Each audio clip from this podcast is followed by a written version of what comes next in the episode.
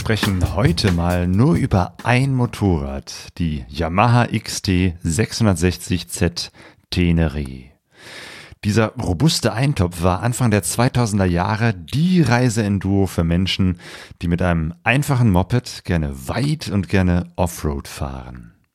Also hört gut zu, wenn der Nils und ich im Podcast Nummer 183 über unsere Teneres sprechen, über den Gebrauchtkauf mit Hindernissen und über das Reisen durch die Gegend, für die sie gebaut wurde, die Wüste.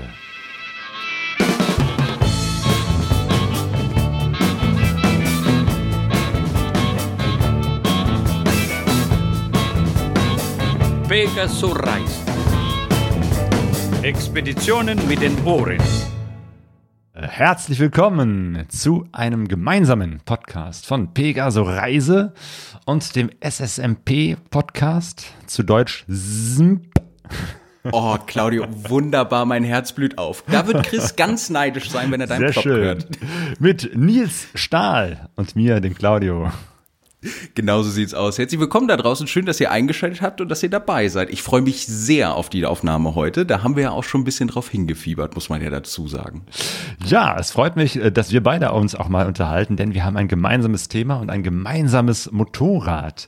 Und heute war endlich mal wieder äh, blauer Himmel, Sonnenschein, gutes Wetter. Ich hoffe bei dir auch. Du bist in Hannover, ne? Irgendwo die Kante? Genau, genau. Ich bin auch Ja. in Hannover und wir hatten auch traumhaftes Wetter. Leider Gottes konnte ich heute nicht fahren, aber dafür habe ich gestern auch schon das sonnige Wetter genutzt und habe mich da aufs Moped gesetzt und bin dann noch mal eine Runde gefahren. Ich muss aber auch dazu sagen, im Matsch spielen weckt auch so ein bisschen das innere Kind in mir und macht mich deshalb auch glücklich. Deshalb ist Sonne so die Kirsche auf der Torte.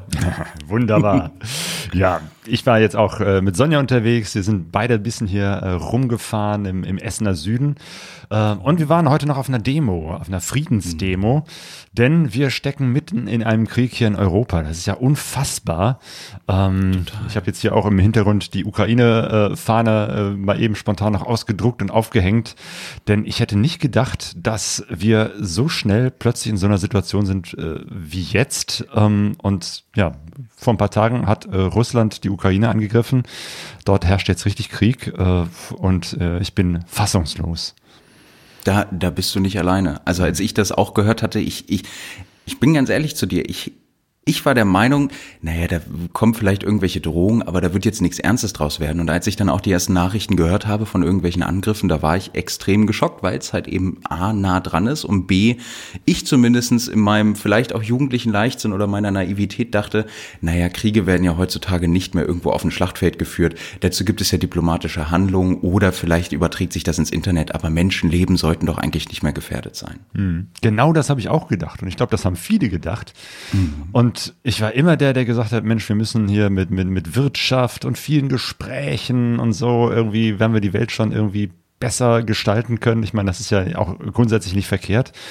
Aber dass wir mit, mit einem Herrscher wie Putin so daneben liegen und dass der äh, Politiker dermaßen verarscht, also ne, noch, noch äh, kürzlich irgendwie mit, mit führenden EU-Politikern gesagt hat, nö, wir machen hier nur Übungen, äh, wir haben nichts vor. Und, Genau. und dann passiert sowas. Es ist unfassbar. Ja, äh, wir standen heute irgendwie mit äh, circa 2000 Menschen in Essen auf Wow. der Straße. Das war echt viel, also vor allem auch für Essen. Ich, äh, ich weiß ja, was sonst in Essen so los ist. Essen ist jetzt nicht so die große Demo-Stadt wie jetzt, weiß ich nicht, Berlin. Ich denke, da sind die Zahlen viel, viel höher, aber trotzdem 2000 Menschen äh, waren jetzt in Essen unterwegs. Ähm, und äh, ja, wir haben natürlich äh, auch da was macht man in so einer Situation? Ich meine, ne, man, man kann zusammenstehen, man, man, man kann äh, sagen, Mensch, wir, wir wünschen uns Frieden. Man kann Signal aussenden, eben halt auch äh, an, an Politikerinnen und Politiker und zu sagen, hier, uns ist das nicht egal, äh, wir gucken da genau drauf und ähm, wir hoffen, dass es da möglichst schnell und bald eine Lösung gibt und dass dieser Krieg um Gottes Willen nicht ex eskaliert. Genau das sehe ich ganz genauso. In Hannover hatten wir jetzt auch diese Woche noch eine Demo. Ich konnte da leider Gottes nicht mit hin, aber das, was die Bilder und die Videos, die ich gesehen habe, die haben gezeigt, dass auf jeden Fall auch dort sehr viele Menschen zusammengekommen sind, genau für dieses Thema. Und das ist ja auch das, weshalb wir in der Vorbesprechung auch gesagt haben, das Thema ist nicht nur aktuell, sondern enorm wichtig auch für uns, unabhängig davon, ob es uns jetzt betrifft oder nicht. Und deshalb fanden wir beide es jetzt nochmal ganz besonders wichtig, das jetzt am Anfang der Folge nochmal mit anzusprechen, auch wenn es sicherlich ein schweres Thema ist auf eine gewisse Art und Weise oder nicht nur auf eine gewisse Art und Weise, sondern es ist ein schweres Thema, das ist einfach so. Und ähm, genau, und Claudio, du hattest gerade eben auch nochmal geguckt, welche Hilfsmöglichkeiten es gibt neben lokalen Vereinen. In Hannover haben wir beispielsweise eine ukrainische Community, die mhm. Sachspenden annimmt und Geldspenden annimmt und das ähnliche oder ähnlichem Wege oder ähnliche Spendenaktionen gibt es ja auch bundesweit. Mhm. Genau. Ähm, ich habe gerade mal nachgeguckt, also äh, diese Aktion Deutschland hilft, die äh, organisieren jetzt schon was, äh, Hilfen. Also da kann man auf jeden Fall spenden. Das ist ja so eine, so eine Sammelbewegung von, von ganz, ganz vielen ähm, Hilfsorganisationen. Die Johanniter sind da, Malteser, ASB äh, und, und viele andere, die ich auch so ein bisschen kenne und äh, denen auch vertraue. Und was ich die letzten äh, zwei Tage auch schon gesehen und auch auf Instagram gepostet habe, ist das Mission Lifeline, diese Seenotrettungsorganisation, ähm, die ich auch schon länger verfolge Folge, die eine gute Arbeit machen, jetzt ganz spontan auch Hilfskonvois ähm, für die Ukraine organisiert haben ähm, und, und das irgendwie hinkriegen, dass das Menschen an die ukrainische Grenze fahren. Ich glaube, mhm. äh, von Tschechien aus, kann ich jetzt nicht genau sagen, aber eben halt gucken, mhm. dass da Leute auch äh, wegtransportiert werden. Also da kann man auch sehr konkret helfen, wenn man sagt, ich habe ein großes Auto, ich äh, kann da hinfahren. Also Mission Lifeline auf der einen Seite und was Spenden anbetrifft, äh, Deutschland hilft, die Aktion. Jo, ja, bei so einem schweren Zeiten dann äh, über das äh, schöne Motorradfahren zu sprechen, ist einerseits schwer, andererseits ist es aber auch das, was, was uns bewegt. Mhm. Ähm, bei mir ist es ja vor allem das äh, Motorradreisen und gerade in der Reisecommunity sind solche internationalen Meldungen auch nochmal besonders äh, hart und heftig, weil äh, viele von uns ja auch zum Beispiel auch mal in der Ukraine waren oder in Russland. Mhm. Also Sonja und ich, ich habe auch erst kürzlich gepostet, dass Sonja und ich jetzt wieder zurückdenken an, wann war das?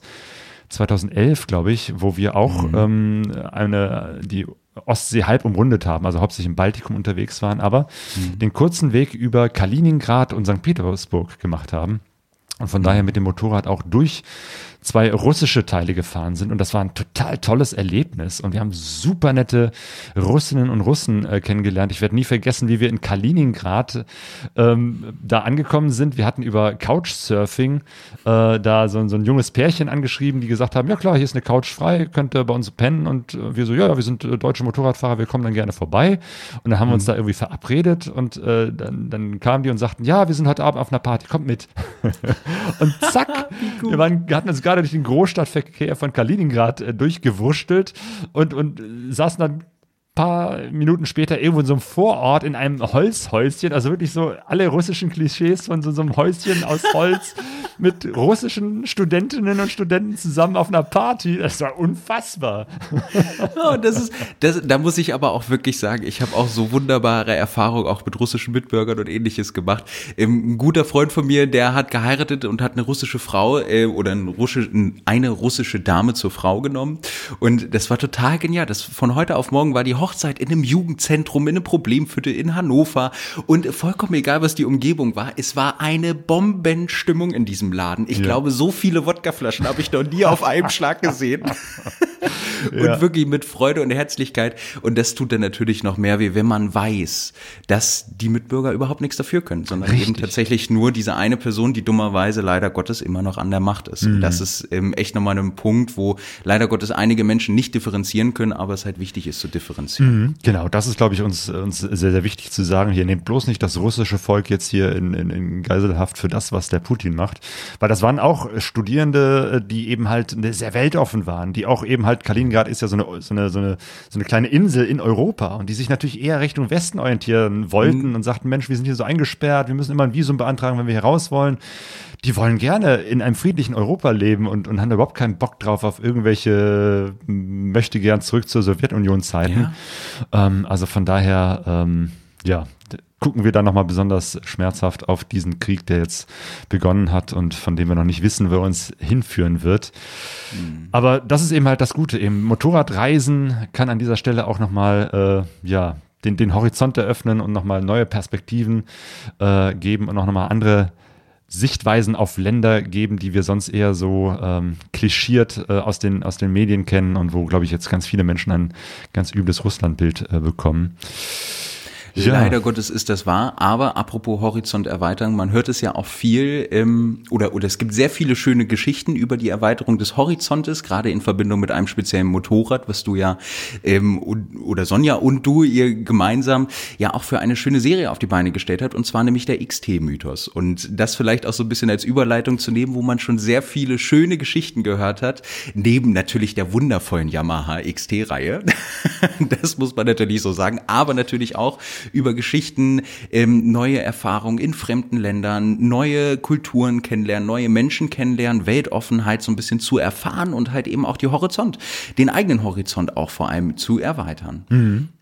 Und das ist halt eben das Schöne. Und alles, jetzt, jetzt schließt sich so ein bisschen der Kreis. Alles kann man sehr schön nachhören in einer klein komprimierten Form in eurer Reihe XT-Mythos. Und ähm, die wollen wir ja heute so ein bisschen zum Abschluss bringen. Ja, Wo ich auch sagen muss, wo ich auch sagen muss, ein wachendes und ein, leinendes, äh, und ein, und ein weinendes Auge gleichzeitig. Die Yamaha XT hat tatsächlich sehr, sehr viele großartige Reisegeschichten hervorgebracht und ähm, hat mich auch äh, zum Reisen überhaupt erst bewegt. Also diese alte Geschichte, ich weiß nicht, ob du das Buch Abgefahren kennst, von so einem äh, Kölner mm. Pärchen, die in den, wann war das, 80er Jahren mit zwei XT mm. 500 äh, losgestartet sind und ähm, ich weiß gar nicht, die waren glaube ich 16 Jahre unterwegs und in ein völlig anderes Was? Deutschland wieder zurückkehrten. Ja? Also ne, irgendwie Wiedervereinigung haben die irgendwo in Asien oder so erlebt und dann kamen sie zurück nach Deutschland. Also wirklich tolle Geschichte. Ähm, und dieses Buch hat mich damals so gepackt und da habe ich dann angefangen, mehr Bücher und mehr Geschichten über das Motorradreisen zu lesen, mhm. bis dann irgendwann bei mir auch der Groschen gefallen ist, Claudio, du musst selber mit dem Motorrad reisen. und diese Stimme hat mich nicht mehr losgelassen.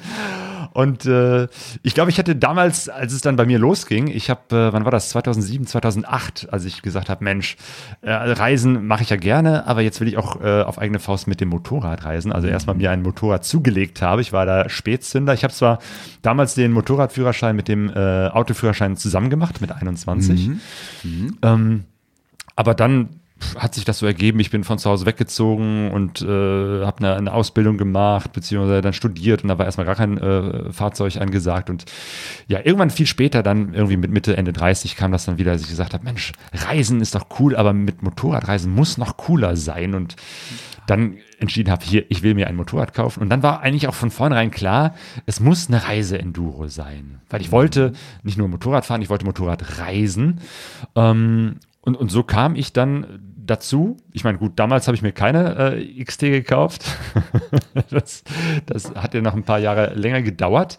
Ähm, mhm. Genau, weil 2008 ähm, war diese XT, über die wir heute sprechen, nämlich die XT660Z ja. Tenere, ähm, war die ganz frisch neu auf dem Markt. Und ein Freund von mir, der, der Ronny, äh, mhm. ich hatte, ich habe nicht sehr viele Motorradfahrende Menschen in meinem Freundeskreis oder hatte damals wenige. Mittlerweile natürlich durch diesen ja. Podcast sind es sehr, sehr viele geworden. Aber ich komme jetzt nicht aus so einer äh, Motorrad-Community heraus, sondern eher hatte Freunde, die, meine ganzen engen oder alten Freunde, die können bis heute mit der ganzen Geschichte gar nichts anfangen. Aber einer war dabei und das ist der Ronny. Und ja. äh, der war begeisterter Motorradfahrer und der hatte, war vorher immer mit einer Transalp unterwegs und hatte sich eben halt auch diese nagelneue XT 660 oh. Z Tenere äh, zugelegt in weiß, also die, die ich jetzt auch habe, diese weiß-rote, als die wirklich frisch auf dem Markt war und ich habe das gesehen und dachte, boah, was für eine coole Maschine. Aber damals war die für mich noch völlig äh, außerhalb äh, jeder Reichweite, weil sie nagelneu war, ich äh, wenig Geld hatte und für mich stand fest, ich muss mir ein gebrauchtes Motorrad kaufen und die gab es halt noch nicht auf dem, Gebrauchtmarkt. Deswegen habe ich mich dann umgeguckt, was gibt's denn noch? So ähnliche Maschinen, also die klassische Reiseenduro ist ja ein, ein Einzylinder-Motorrad, äh, was eben halt ne, hohe, hohe Federwege hat und eben halt äh, eine hohe Scheibe hat, dass man auch damit äh, längere Strecken auf Autobahn fahren kann hm. und landete dann äh, bei der Aprilia Pegaso. So kam dann auch der Name Pegaso Reise zustande. ja, ergibt irgendwie Sinn. Ja, genau. Und dann hatte ich die Aprilia Pegaso, die erste, die habe ich mit der sind wir dann durch durch äh, Brasilien gefahren, die haben wir da auch stehen lassen. Dann hatte ich eine zweite Aprilia Pegaso, dann bin ich umgestiegen auf die BMW F650, äh, die Einzylinder, also mich haben die Einzylindermaschinen schon immer gepackt. Und es war eben halt eine lange Geschichte, bis ich dann endlich wirklich bei der XT 660Z Tenere gelandet bin. Kannst was, du dich noch erinnern, wie dein, deine ersten Berührungen oder wie die XT auf deinem Horizont zum ersten Mal so aufgetaucht ist? Das war tatsächlich sehr lustig. Also wenn ich so daran zurückdenke, ich hatte die XT, muss ich ganz ehrlich sagen, hatte ich überhaupt nicht auf dem Schirm. Also man muss dazu wissen, ich bin jetzt 25, ja doch 25. und äh, ich habe meinen Führerschein äh, letztes Jahr im August gemacht. Genau, also der, dass ich den Führerschein sowieso machen will, stand schon länger klar, weil ich schon seit irgendwie Anno Tuck ähm, Motorrad Offroad Sport begeistert bin und das auch gerne betreibe und alles mögliche und hab dann Ja, genau, also mhm. bevor jetzt die Leute denken, ach, mit 25, das ist ja noch relativ so. jung, ne? Muss man ja sagen, ja, das dass stimmt. du schon wie lange fährst du schon Motorrad? Oh Gott, ich fahre Motorrad seit ich glaube ich zehn oder elf bin fahre ich schon Motorrad. Also ich habe, ähm, ich, ich kann ja kurz ein bisschen aus dem Nähkästchen plaudern, um dann wieder auf der XT zurückzukommen. Richtig, genau. Äh, genau, also wer mich nicht kennt, hallo, ich bin der Nils. ich mache einen wunderbaren Podcast mit meinem besten Kumpel Chris zusammen, der heute nicht mit dabei ist. Und äh, wir haben uns übers, nee, wir haben uns gar nicht übers Mopedfahren kennengelernt, wir haben uns über den Kampfsport kennengelernt. Und dann sind wir aufs Mopedfahren genau, gekommen, genau. Und ich habe, ähm, wie es so ist, als kleiner Kerl immer mal durch den durch den Fernseher durchgesäppt und bin immer wieder an irgendwelchen Offroad Sportarten hängen geblieben. Ob es jetzt eine Dakar-Zusammenfassung war, ob es mal ein Mitschnitt war aus einer Enduro-Weltmeisterschaft oder, oder, oder. Und da fing es bei mir an, dass ich gesagt habe, oh Mann, ich habe wahnsinnig Lust drauf, ich will das unbedingt ausprobieren. Straße hat mich nie interessiert, ich wollte immer den Feldweg nehmen und immer wirklich den, den schwerstmöglichen Weg. Hab dann angefangen mit Motocross in relativ jungen Jahren, hab dann viel festgestellt, mh, hm, diese Lautstärke, diese Schnelle, das ist irgendwie nicht so ganz meins, ich brauche irgendwas anderes. Bin dann 2000 2010, 2011, ich weiß es gerade gar nicht mehr genau, vielleicht auch 2012 oder 13, das weiß, das weiß ich tatsächlich nicht mehr so genau. Nee, 2009. 2009 bin ich zum Motorradreihe gekommen, meine Herren. Genau, über einen Bericht in der Motocross-Zeitschrift äh, über damals den ähm, Dreifahrer Julien Dupont aus Frankreich, der heute auch noch mehr oder minder aktiv ist und hab gedacht, okay, das probierst du einfach mal aus. Hm, komisch, ein kleines Motorrad, du hast keine Sitzbank, ähm, es fährt sich irgendwie ganz seltsam und egal wie lange du schon Motocross fährst, irgendwie kommst du mit dem Motorrad nicht so ganz klar. Bin aber dann tatsächlich daran hängen geblieben und wie das so gerne ist, wenn man irgendwo einmal Blut geleckt hat und merkt, dass es einen Spaß macht und dass es einen aber fordert sowie auch fördert, beziehungsweise man selbst auch gefördert wird, gerade in jungen Jahren, bleibt man gerne am Ball. Und habe dann tatsächlich weiter Motorradsport betrieben, habe dann auch ähm, den Nordcup hier in Deutschland bin ich mitgefahren. Das ist im Prinzip die norddeutsche Meisterschaft, kann man sagen, wo sich alle norddeutschen Clubs zusammentun und dann immer über das Jahr verteilt verschiedene Veranstaltungen verrichten. Da war ich 2000 irgendwas äh, auch mal norddeutscher Meister in. Oh, 14, ungefähr. 15? Ja, meine ungefähr. Güte. Ich glaube, da bin ich noch sowas. mal Mofa gefahren in dem Alter. ich muss auch tatsächlich sagen, da ähm, wirklich ganz, ganz, also da muss ich den riesigsten Hut ziehen, den ich, den ich finden kann vor meinen Eltern, dass die mir das damals ermöglicht hatten. Und das war keine finanziell leichte Zeit, aber irgendwie haben sie es geschafft. Und ähm, waren denn deine ich, Eltern schon so Motorrad begeistert? Wo, wo kam das denn so? Stimmt, ja. das ist ein interessanter Punkt. Überhaupt gar nicht. Ja. Also null, null Komma gar nicht. Mein, mein Vater hatte eine 50er, äh, eine 15, 50 Kubik Moped. Damit hat er mich als kleines Kind mal hier und da mitgenommen. Und ich weiß noch, als wir noch ein Haus hatten, ähm, hatte ein Nachbar schräg gegenüber gewohnt. Der hatte auch eine BMW F650 GS, lustigerweise. Und er hat die immer gepflegt. Die sah immer top aus, immer Taco. Und da durfte ich als kleiner Bub mich dann auch ab und zu draufsetzen. Und ich ah. würde mal glatt behaupten, da ist so ein bisschen der Funke übergesprungen. Frühkindliche und, ähm, Erziehung. Ja, tatsächlich, so kann man sagen. Und dann ging das Ganze los. Und dann halt eben mit den Fernsehsachen, dann natürlich, äh, ich, ich lag früher immer äh, dann im Dreck und habe mit den Spielzeugautos gespielt. Irgendwann habe ich so ein Modellmotorrad geschenkt bekommen. Also saß ich, glaube ich, sechs Stunden lang einfach nur im Dreck, egal ob Sonne schien, ob es warm oder kalt war, ob der Regen, ob es regnete oder nicht und habe einfach mit diesem Motorrad draußen im Sandkasten gespielt, weil ich so glücklich war. Ja, so hat sich das dann ein bisschen durchgezogen. Genau, und dann mit 14, 15 Motorradreihe Norddeutsche Meisterschaft. Ähm, dann kam ich irgendwann an einen Punkt, wo wir gesagt haben, okay, gut, wir müssen diesen Dreisport so ein bisschen zurückstecken. Ich sag mal so, das ist dann die typische Jugend, wenn die Hormone mit einem durchgehen und man sagt, ich will alles auf einmal und doch will ich gar nichts. und ähm, habe dann jetzt aber 2017, 2018 wieder zurückgefunden und ähm, fahre seitdem auch wieder Motorradtrail. Und ich muss es tatsächlich so sagen, mittlerweile ist es eine sehr große Leidenschaft geworden, doch irgendwie alles zu, auszuprobieren oder zu besitzen, was in irgendeiner Art und Weise Offroad-fähig ist, was jetzt darin geändert hat, dass ich neben einem Dreimotorrad noch eine Motocross-Maschine habe und daneben dann auch noch ähm, eben die besagte Yamaha XT660Z. Und wie es zu dieser Yamaha XT660Z kam, die auch aus dem Jahre 2008 ist, war tatsächlich so, dass ich mit Chris zusammen nach einer Aufnahme bei ihm saß und wir gegrübelt haben, welche Maschine würde denn passen. Weil für mich stand fest, ich möchte ganz gerne eine Straßenmaschine haben, mit der ich auch in härteres Gelände fahren kann, wo ich mich komplett mit austoben kann. Sie darf nicht so sonderlich schwer sein. Sie braucht nicht unbedingt viel Leistung. Ähm, darauf kommt es mir gar nicht an. Aber sie muss günstig sein. Sie muss gutes Gelände aushalten können und die Ersatzteile. Äh, man muss noch gut an die Ersatzteile rankommen. Und zuerst kam ich dann eben auf zwei Motorräder Motorräder. Das war einmal die KTM 640 war das, glaube ich, damals noch, Adventure, die um die Jahrtausendwende rum rauskam. Die gab es zu dem Zeitpunkt für, ich glaube, zwischen 1000 und 2000 Euro. Auch so eine Einzylinder-Enduro, eine klassische genau, Reise-Enduro. Genau, eine klassische Reise-Enduro. Ähm, Einzylinder. Problem war dabei dann natürlich die ähm, KTMs, die es am Gebrauchtmarkt gab und die zu einem für mich damals erschwinglichen Preis vorhanden waren, die waren so gebraucht, dass man wusste, okay, da musst du sehr viel Geld, Zeit und Liebe reinstecken, damit du das wieder neu aufbauen kannst. Und das war es mir dann leider Gottes nicht wert, auch wenn ich es mir sehr gewünscht hätte. Aber naja, dann musste ich meinen Fokus ein bisschen umswitchen und dann kam so eine BMW F650 GS, ähnlich wie bei dir, auch für mich in Frage. Und dann hatte ich halt eben danach gesucht und habe dann irgendwann durch Zufall stupste mich Chris so an und sagte, du sag mal, guck mal bei Yamaha.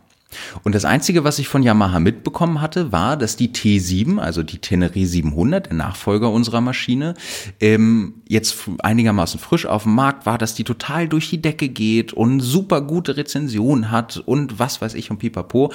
Naja gut, wenn ich da jetzt aber stehe und sage, ich habe nur ein begrenztes Budget, dann war die T7 leider nicht erschwinglich für mich. Und dann sagte Chris so schön, aber da gibt's noch die XT660Z. Und zuerst habe ich mir Bilder angeguckt und musste tatsächlich sagen, äh, mein erster Gedanke war, meine Güte, ist das ein hässliches Entlein. und dann aber wirklich auf dem zweiten Blick, dann habe ich mich immer mehr damit anbefreundet. Ich habe mich in die technischen Daten eingelesen. Ich habe mir die Sachen angeguckt, was damit möglich ist. Und ähm, da muss ich tatsächlich sagen, eine, eine, kurze Empfehlung. Es gibt sehr schöne Videos von dem YouTuber Tenere Mann. Es ist ein Tscheche, der seine Tenere, äh, seine XT660Z auch äh, Enduro-typisch umgebaut hat und die ganzen Enduro-Touren in der Tschechei mitfährt und sehr lustige Videos damit macht. Also wie er durch irgendwelche Bäume durchfährt und was auch immer, wie auch immer. Es ist sehr, sehr amüsant, muss man tatsächlich sagen. Und dann habe ich, dann muss ich tatsächlich sagen, war es lieber auf den zweiten Blick für mich und die XT. Und ähm, ab da war ich eigentlich hin und weg, muss mhm. ich tatsächlich sagen.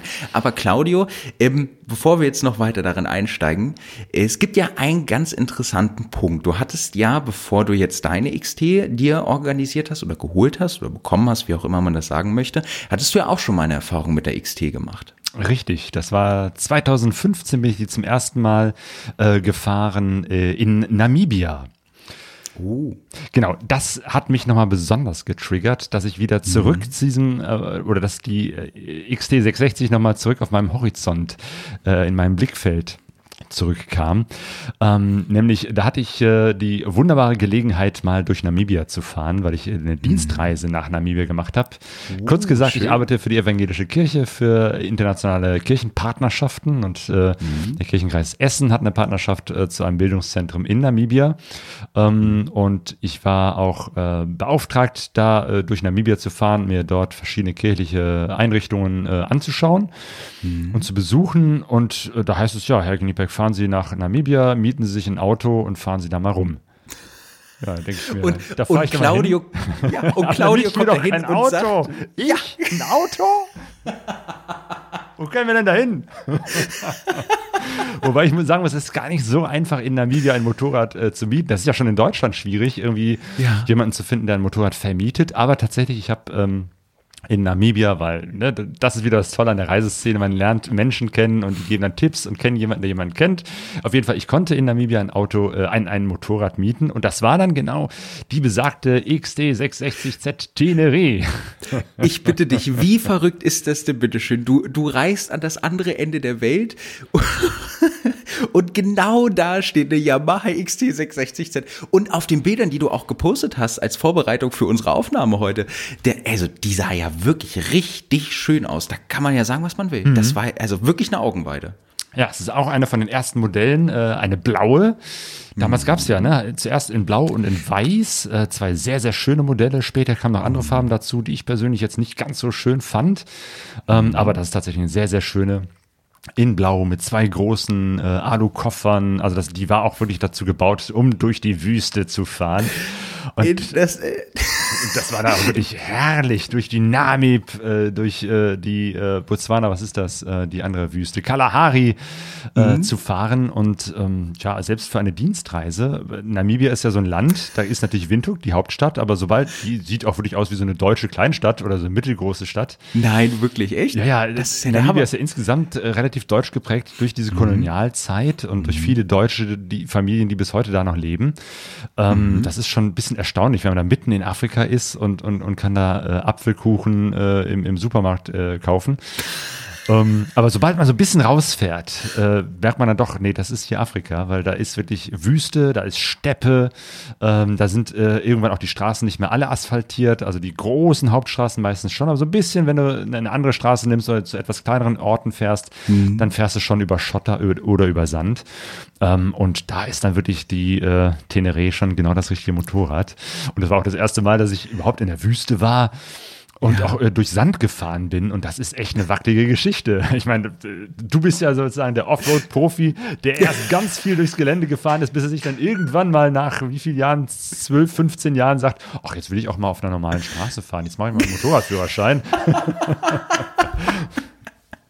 Schöner hätte ich es tatsächlich nicht ausdrücken können. Aber Claudio, was mich, was, was mich, ähm, welche Frage mir jetzt ganz doll auf der Zunge liegt. Bist du alleine gereist? Nummer eins und Nummer zwei. Was waren so dein, falls du dich daran noch erinnerst, was war so dein Gefühl nach den ersten paar Metern auf der Teneré?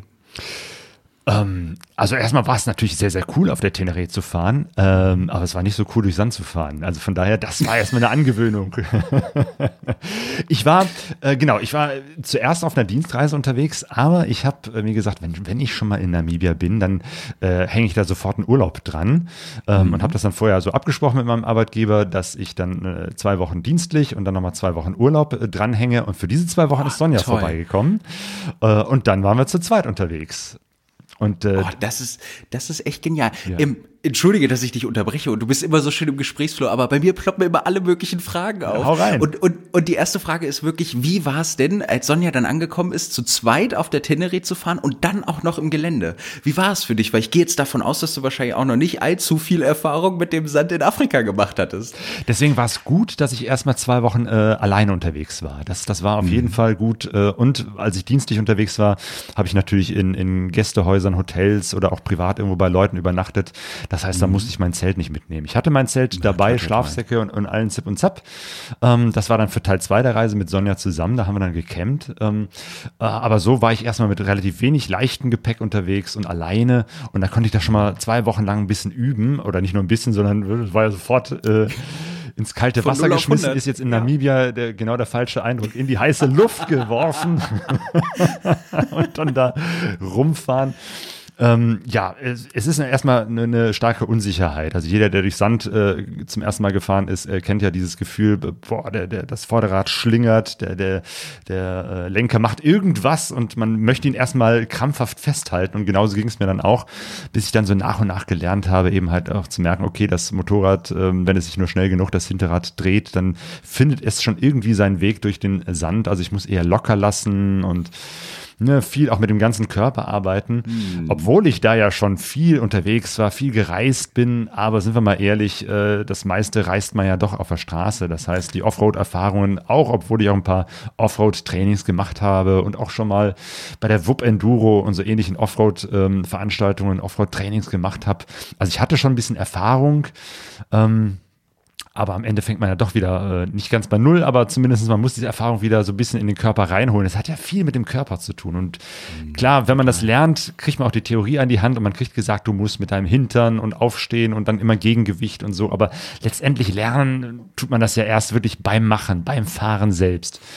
Ähm, genau. Und das ist, glaube ich, auch das Gute, dass du das in so jungen Jahren schon als Kind und als Jugendlicher gelernt hast, weil da, da geht man ja nochmal viel ähm, unbeschwerter an die ganze Geschichte ran, als ich, der ich das schon erst mit Mitte, Ende 30 ähm, ähm, gelernt habe und, und dann mit, mit Anfang 40. Und ähm, ja, da, da ist es schon mal ein bisschen schwieriger, das alles so wirklich äh, in den Kopf und in den Körper reinzukriegen.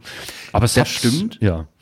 Das, das stimmt, aber es ist ja auch ein sehr schönes Signal nochmal an die Zuhörerinnen und Zuhörern oder die Zuschauer und Zuschauerinnen äh, da draußen, egal wie alt man ist, einfach aufs Moped fahren, äh, setzen und erfahren. Nicht drüber nachdenken, einfach mal machen. Gut, man muss jetzt natürlich auch dazu sagen, also ich mit meinen äh, 1,98 Körpergröße, ich habe da leicht reden, weil jedes Motorrad unter mir ist wie ein Pocketbike, das heißt, ich komme immer auf den Boden.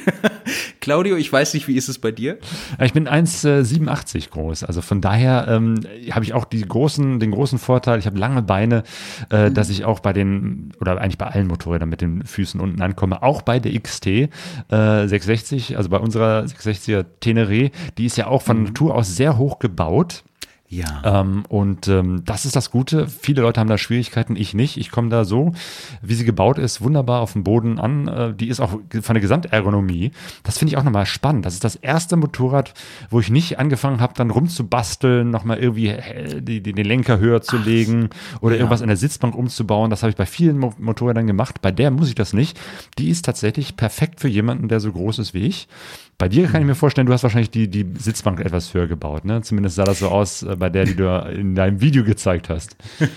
Das stimmt. Ich, ich muss sagen, ich hatte, ich hatte es überlegt. Ich habe es jetzt doch nicht gemacht. Ah, okay. Hatte aber ganz ja. einfach nur den Hintergrund, weil ich äh, eine andere Sitzbank bei eBay Kleinanzeigen gefunden hatte und es mir eher darum ging, dass ich den, die Sozius-Sitzbank oder den Übergang zum Sozius-Platz abgeflacht haben wollte. Und da habe ich ein ah. passendes Angebot bei eBay gefunden, okay. habe ich das nicht gemacht. Ich muss aber tatsächlich sagen, ähm, dass ich mich, was die Ergonomie angeht, dir komplett anschließen kann. Also mhm. Also das Einzige, was ich tatsächlich gemacht habe, und das sind ja wirklich Kleinheiten, die man ja eigentlich an jedem Moped macht, ich habe den Lenkerwinkel nochmal angepasst, sodass ich aufrechter sitze. Ich habe das Fahrwerk nochmal angepasst, dass es für mein Gewicht passt, weil alles, was über 100 Kilo ist, da ist es dann nicht so schön, wenn, die, wenn das Fahrwerk auf 80 Kilo Fahrergewicht eingestellt ist. Das bringt dann auch nicht so viel.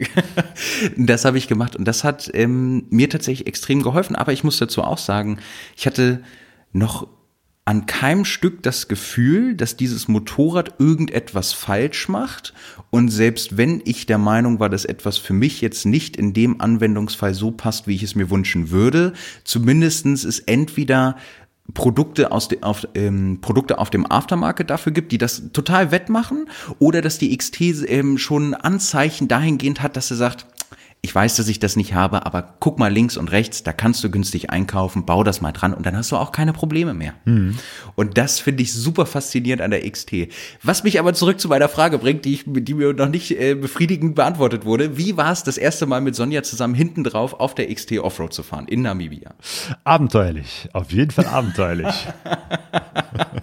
aber auch großartig. Zu dem mhm. Zeitpunkt hatte Sonja schon ihren eigenen Führerschein. Ursprünglich sind wir äh, lange Zeit erstmal zu zweit auf einem Motor Motorrad gefahren, damals der, mhm. der Aprilia Pegaso. Ähm, und dann hat Sonja irgendwann ihren Führerschein selbst gemacht, genau 2014, ihren 125er. Äh, und seitdem fährt Sonja eben halt ihr eigenes Motorrad. Wir sind immer mit zwei Motorrädern unterwegs. Mhm. Und da waren wir nach langer Zeit wieder zu, zu, zweit auf einem Moped. Also war so ein bisschen back to the roots. Äh, und dann hatten wir auch tatsächlich Schlafsäcke, Isomatten, Zelt, beide Koffer randvoll gepackt. Und dann fuhren wir da los durch die Wüste und durch Namibia. Es war großartig. Also es hat riesigen Spaß gemacht. Ja. Ähm, war aber je nachdem, was für eine Straße das war, auch manchmal äh, ein bisschen wackelig, weil ne, ja einerseits möchte man natürlich, weiß man, okay, ich muss jetzt Gas geben, andererseits äh, zu zweit nochmal die Geschichte möchte man doch etwas vorsichtig sein. Also wir sind auch nicht mit, mit ich bin eh kein, kein großer Highspeed-Fahrer und wir sind dann, glaube ich, maximal 60 gefahren, ähm, um einfach vorsichtig da. zu sein. Ja, ja klar, mit 60 da, möchte man nicht umkippen. Das, das, da, ja, das, da genau. kann schon richtig äh, ordentlich was passieren. Also von daher, man muss auch bei Tempo 60 sehr, sehr vorsichtig und sehr genau äh, drauf achten. Mhm. Ähm, andere Leute fahren dann noch mit, mit mehr, viel mehr Speed durch, aber ähm, ja, das ist echt so ein Ding, man, man ist auch nicht besonders schnell äh, in, im, im Offroad-Bereich. Und aber wie gesagt, es sind auch nicht alle Straßen Offroad, sondern eben halt viele Straßen sind auch geteert. Oder manchmal ist es auch einfach sehr fester Schotter. Es ist auch nicht alles feiner Sand. Das ist also eher so auch selten. Auch in Namibia gibt es sind natürlich die Straßen, wo viele Fahrzeuge fahren. Meistens dann doch ein bisschen fester. Also von daher haben wir uns da auch vorsichtig rangetastet und äh, aber waren eben halt auch viel unterwegs und natürlich auch ein bisschen auch abseits äh, und das hat Mhm. großen Spaß gemacht. Das war wirklich fantastisch. Also ich werde, äh, guck mal, guck mal, dass ich in der nächsten Zeit auch nochmal auf Instagram ein paar mehr Fotos von dieser Tour Ja, poste, bitte. weil das war wirklich ein tolles Erlebnis. Ähm, äh, wir haben auch eben halt dann nur noch gecampt. Es gibt ja in Namibia, Namibia gilt ja so als Afrika für Einsteiger, weil es Mhm. nicht nur ein sehr ähm, sicheres und relativ im Vergleich zu anderen afrikanischen Ländern sehr wohlhabendes Land ist. Es hat auch eine sehr gute äh, Infrastruktur, was Campingplätze anbetrifft. Also du, du findest da Stimmt. äh, viele äh, Camping-Spots und die sind so groß und in Namibia sind so wenig Menschen, dass du dann eben halt äh, irgendwo dein Zelt aufbauen kannst äh, an so bestimmten Punkten und die sagen, na, da ist ein Punkt für dich, da kannst du dein Zelt aufbauen. Da ist dann auch meistens ein kleiner Grill oder so eine Feuerstelle, was sehr romantisch ist. Oh ja. Ähm, da ist dann auch irgendwo äh, vielleicht eine, eine Toilette in der Nähe. Manchmal für, für mehrere Personen eine. Manchmal hast du auch dein eigenes Klo. So nur für dich. Okay. Mit Dusche hatten wir auch teilweise. Wow. Und dann ist der nächste Campingpunkt, äh, äh, also wo die nächsten Touristen sind, so weit entfernt, dass du sie teilweise gar nicht siehst. Oder nur nachts, wenn die ihr Licht anhaben. Also das ist also jetzt nicht so, wie man sich das sonst hier in Deutschland oder Holland kennt. Hier, hier ist das eine Zelt und dann ist so eine, eine Hecke und dann Genau. ist das nächste Zelt, das nächste Zelt, das nächste Zelt. Sondern du hast dann um dich herum mehrere hundert Meter nichts. Und das ist Oh. traumhaft. Ey, das kann ich mir aber vorstellen. Aber was das auch für ein Kulturschock einfach in einer gewissen Art und Weise sein muss, wenn du da ankommst und dir dann überlegst, sag mal, sind wir hier alleine oder was ist Ja. denn hier los? Irgendwas ist doch hier falsch. Ja. Hat das hier so schlechte Bewertung, dass hier niemand ist oder was ist hier los? Genau, und wenn man dann, wenn es dann da irgendwo was gibt, weiß ich nicht, so, so, so, so ein Kiosk oder teilweise auch ein Restaurant, wo man dann abends was essen kann und dann, dann fährt man da hin. Das heißt, am Anfang habe ich gesagt, gehe ich doch zu Fuß und dann merkt man, ach nee, äh, warte mal, da ist so weit, da fahren wir dann doch besser mit dem Moped hin. Und dann fährt man da hin und dann stellt man fest, oh, hier sind ja ganz viele andere Menschen. Und dann kriegt man erstmal so eine Idee, wie groß dieses ganze Camping-Area ist und wie viele Leute da so überall da sind und die treffen sich dann nur so, wenn sie zusammen irgendwie zum, zum, zum Bad oder eben halt in diesem Fall zum Restaurant gehen. Das ist aber Also es auch ist einfach das Land der verrückt. Weite. Ja, ja, ja, so wie du das erzählst, hört sich das eins zu eins so an. Also, wow. Ja. Back to topic. Genau. XT waren wir ja nochmal bei dem Thema. Das heißt, wir haben jetzt schon mal festgehalten, dein Kumpel Ronny hat sich die XT damals neu geholt. Da hattest du deinen ersten Kontakt. Dann 2015 ging es für dich nach Namibia. Da war die erste Fahrerfahrung auch mit Sonja zusammen. Ich gehe mal stark davon aus, da hat es schon wahrscheinlich ein bisschen bleibenden Eindruck hinterlassen, die Auf Maschine, jeden oder? Fall, ja. Ich war total begeistert von der Maschine, äh, was die alles kann und, und wie die funktioniert. Ähm, und ja, da, die, dieser Eindruck ist hängen geblieben. Das ist, das ist das Wichtigste. Dann jetzt aber eine ganz wichtige Frage. Dann bist du ja irgendwann auch wieder zurück nach Deutschland gekommen. Und was hat dich aufgehalten, dir gleich oder, oder davon abgehalten, dir gleich eine XT selber zu kaufen? Zu dem Zeitpunkt hatte ich noch ein anderes Motorrad. Jetzt muss ich mal überlegen, was hatte ich denn 2015? habe öfter mal gewechselt und mir fiel gerade äh, heute wieder auf, dass Sonja immer noch das erste Motorrad fährt. Na, das ist nicht das erste, das sie hatte, aber das, mit dem Ja. sie den Führerschein gemacht hatte. Ach nein, wie geil. Ja, ja, diese kleine Hammer. SR 125 in, in dunkelgrün, British Racing Green. Oh, ich liebe Und das Ding war ja damals Farbe, schon ja. irgendwie fast 20 Jahre alt. Ich glaube, die ist von 1999. Also wirklich eine ganz alte Karre. Also Sonja ist ihrem Moped sehr treu geblieben. Damals, Oh, als Sonja wirklich angefangen hat, mit, mit einer 125er zu fahren, damals habe ich dann auch wirklich radikales Downsizing gemacht, weil ich dachte, das ist doch totaler Unsinn, dass ich dann irgendwie mit so einer riesen Maschine, damals hat, fuhr ich ja gerade zu dem Zeitpunkt äh, die, die äh, BMW F650 und ich mit einer vergleichsweise großen BMW. Ja, Einzylinder, muss- muss man so 650 sagen, ja. Kubik und Sonja mit der kleinen 125er. Damals habe ich gesagt, okay, nee, wenn wir zu zweit fahren, dann, dann äh, kaufe ich mir auch eine 125er und Mhm. bin damals dann äh, umgestiegen auf eine CG 125, Honda CG 125. Oh, Ganz seltenes Modell in Deutschland. Die ist mehr in Südamerika und in ähm, Iran und Pakistan unterwegs. Das war so lustig. Ich habe ja kürzlich das Interview mit dem äh, Alex gemacht, Road Calls Me, der äh, davon erzählt hat, wie er im Iran unterwegs war, auch mit einer Honda CG 125. Also wirklich so ein super einfaches Motorrad mit Kickstarter, äh, Einzylinder, luftgekühlter Motor, wirklich ganz tolles Ding. Damals war ich eben halt mit der Maschine unterwegs. Ach, die ist das, stimmt. Die hast ist aber mittlerweile auch. Ja, ich, ich musste es wirklich einfach mal gucken. Das ist ja der Hammer. Aber stimmt, jetzt, jetzt wo ich sie sehe, denke ich mir, ja klar, das sind die, die, die siehst du in jeder Doku über den Nahen Osten Ja. oder über den Ja. asiatischen Raum. Das, die fahren da überall rum. Genial. Ja, okay, gut. Ja, erzähl, fahr, fahr bitte fort. Jetzt bin ich auch up to date.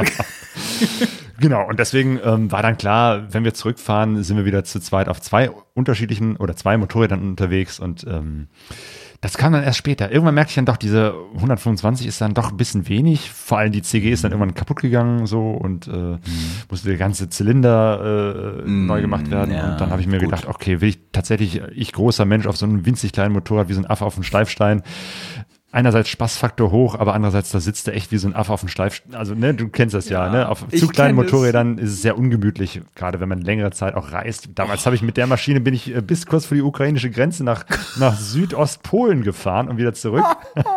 das war eine Tour. Immer mit wenn den ich Knien so überlege- kurz vorm Helm. wenn, wenn ich überlege, mein Fahrschulmotorrad war eine Suzuki Gladius, äh, heißt sie, glaube ich. Und, Ein und wirklich, kleines Teil, ne? und die war auch noch tiefer gelegt.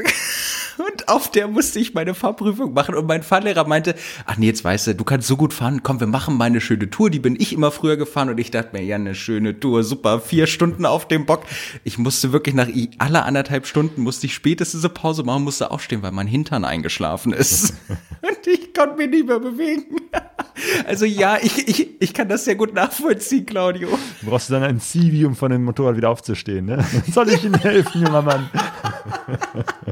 Ich stelle mir das gerade vor. Da hast du so einen 24-Jährigen, wo ist denn hier die Stütze? Ja, ja. Nee, danach hatte okay, ich die, genau. die Beta ähm, und ähm, auch, auch der, die, die Maschine mit 350 Kubik, 25 PS, ähm, habe ich einfach gemerkt, äh, die ist cool, um ähm, zu zweit damit äh, rumzufahren, immer langsam unterwegs zu sein. Aber wenn ich mal wirklich längere Strecken fahren will, wenn ich mal Autobahn fahren will, und leider Gottes fahre ich halt doch äh, mehr Autobahn, als mir das lieb ist, gerade wenn ich auch mal zu äh, weiter entfernten äh, Treffen zum Beispiel fahre. Und ich wusste schon genau, äh, letztes Jahr, ähm, war das letztes Jahr 2021, ähm, war ich ja in, in Österreich, in New Church auf dem Festival und ähm, ich dachte, das, das ist so eine Strecke, bis nach Österreich fährst du eben halt nicht äh, die ganze Zeit nur ähm, auf kleinen Ja. Landstraßen, weil ich habe nicht so viel äh, Zeit, äh, so viel Urlaub. Äh, das heißt, du, ich muss äh, Autobahn ballern und viele andere Sachen halt auch, wenn ich zu, zu anderen Treffen fahre irgendwie. Und deswegen suchte ich dann doch mal irgendwann ein Motorrad, was einerseits ähm, ähm, ja, fernreisetauglich im Sinne von auch längere Motorradstrecken äh, tauglich ist, ähm, das, die also dementsprechend hoch ist, den Kniewinkel hat, ähm, einen Motor hat, mit dem man eben halt auch über 100 fahren kann. Das konnte eben halt die äh, Beta nicht. die S, Ja, die, die, stimmt. die CG 125 sowieso schon gar nicht. Die war noch langsamer als Sonjas SR. Und ähm, die ein hohes Windschild hatte. Ähm, ja, und ich stehe halt nicht auf so, so ganz große Maschinen. Ne? Also ich bin immer Minimalist ähm, und irgendwie so richtig große, fette, schwere Maschinen äh, ist nicht so, mache ich nicht so. Ähm, und vor allem, ich stehe total auf Einzylindermaschinen so. Und, und, und finde das, ich bin einmal eine Vierzylinder gefahren und fand das so langweilig. Also, ne, du wirst das ja kennen, ne? Irgendwie so die, die Kraft eines Bollenden. Einzylinders ist schon irgendwie was Besonderes Ja. und gehört auch Ja. irgendwie zum Motorradfahren dazu. Also wenn ich ganz gemütlich und, und äh, äh, ganz äh, smooth fahren will, dann kann ich auch Auto fahren. Aber ne, das, das Besondere am Motorradfahren ist ja auch dieses Knackende, dieses äh, Total. Ja, ne?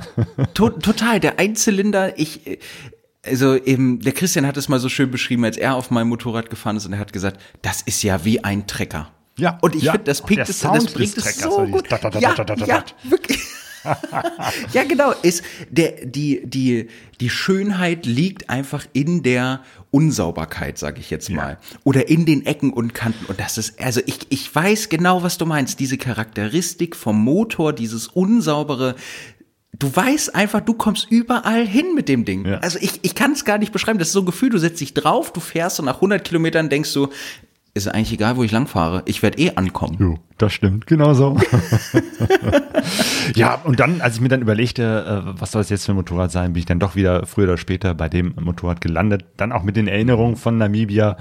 Und da ist ihr mittlerweile ist ja eben halt auch in einem Alter, wo es sie auch zu guten Preisen auf den Gebrauchtmarkt gibt. Ja. Und dann hatte ich auch noch das Glück, eben halt äh, zum einen eben halt die, die, die, äh, eine der ersten Modelle zu bekommen, ähm, die eben halt noch ohne ABS waren, weil später, genau, die gab es ja erst ohne ABS und später gab es dann ein Modell mit ABS, äh, dasselbe Motorrad, bloß für das ABS musste es dann irgendwie tiefer gelegt werden.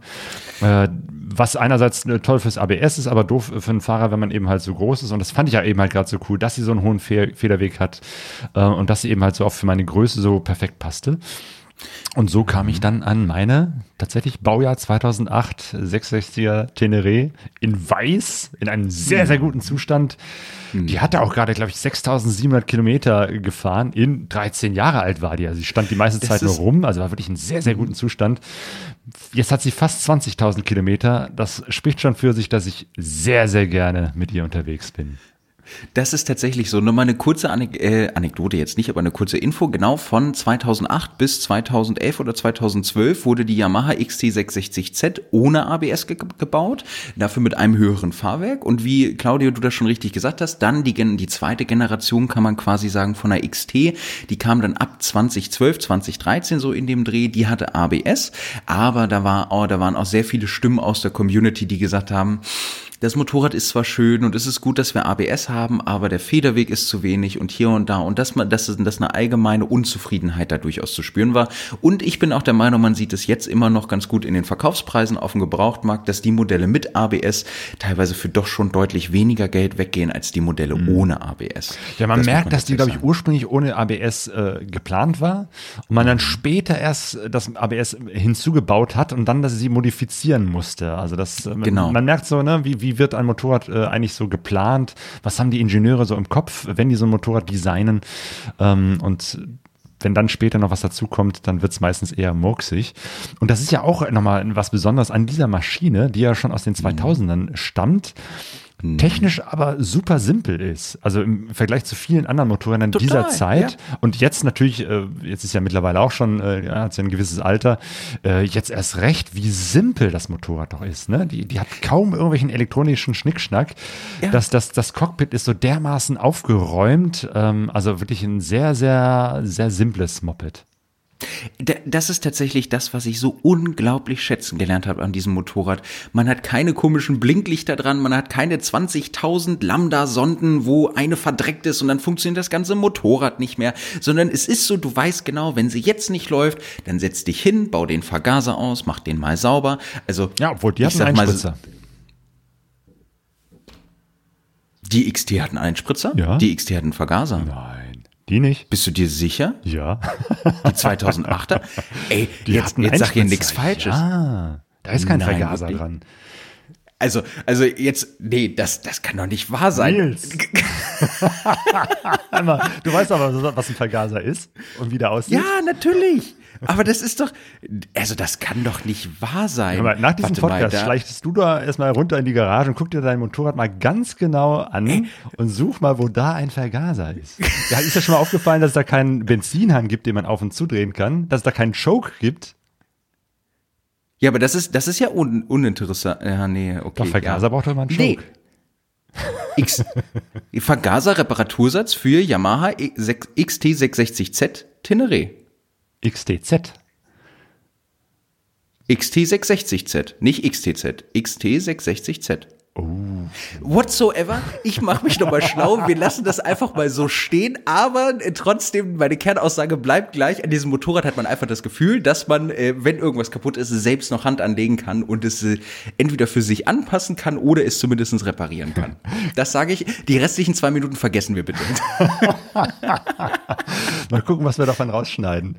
Also zur Historie der, der, der XT ähm, ist ja ursprünglich war es ja eben halt ein sehr, sehr simples, luftgekühltes Vergasermotorrad. Die XT 500, dann die XT äh, 600 und genau, irgendwann hat dann Yamaha, weil die gemerkt haben, dass diese Teneré-Modelle, also die XT, die sozusagen für die Reise war, mit großem Tank, mehr Verkleidung, ähm, bequemerer Sitzbank, äh, ganz gut laufen, haben die dann irgendwann die, genau, es gab ja erst die XT 600 Tenere, die auch wirklich sehr, sehr schön war, auf die sich die Designs bis heute noch teilweise von der 700er auch wieder beziehen. Und irgendwann haben sie dann die XTZ 660 Tenere mhm. äh, gebaut, die schon wassergekühlten Motor hatte, aber mit Vergaser. Und bei mhm. Ersatzteilen muss man immer genau darauf achten, welche XT meinen die denn, weil die tatsächlich der Unterschied in der Bezeichnung dieser beiden Maschinen ist nur, wo das Z steht. XTZ 660 Tenere ist sozusagen die äh, alte mit Vergaser ja. und die XT 660 Z. Also das ist ja schon fast wie BMW, die ja manchmal auch ihre Bezeichnungen äh, kompliziert, aber auf jeden Fall nicht logisch machen. ja, ja, danke schön. ja, auf jeden Fall. Ähm, es gab eben halt damals diese 660er äh, Tenere, die auch sehr, sehr schön war, so mit Doppelscheinwerfer und so, so, eine, so ein altes mhm. Modell aus den, ich glaube, 90er Jahre war das. Mhm, und dann haben, die ist aber auch schon damals nicht so gut gelaufen, auch mit 48 PS. Und dann hat Yamaha irgendwann gesagt, okay, jetzt ist gut mit Tenere. Und dann gab es lange Zeit erstmal gar keine Tenere. Und die ganze Reise-Community war erstmal sehr enttäuscht von Yamaha, dass die da kein Nachfolgemodell angeboten haben. Und ähm, dann ging das langsam wieder los, glaube ich, äh, Anfang der 2000er, äh, dass so Reisemotorräder ähm, und Abenteuerreisen wieder beliebter wurden. Mm, und BMW war natürlich ständig äh, präsent mit der R1200 äh, GS und diesen ganzen GS-Modellen und der F800 GS und so weiter. Bis dann ähm, Yamaha 2008, ich glaube, die letzte wurde bis, bis äh, in die Ende der 90er gebaut und dann gab es erstmal, mhm. ich glaube, sechs, sieben Jahre lang gar keine Teneré-Modelle. Ja, es gab ich, nur die ich erinnere mich auch noch, genau, weil, weil darüber wird auch immer viel gesprochen, ja. auch in alten Foreneinträgen mhm. aus 2008 oder sonst ja, ja. was liest man das ja auch immer.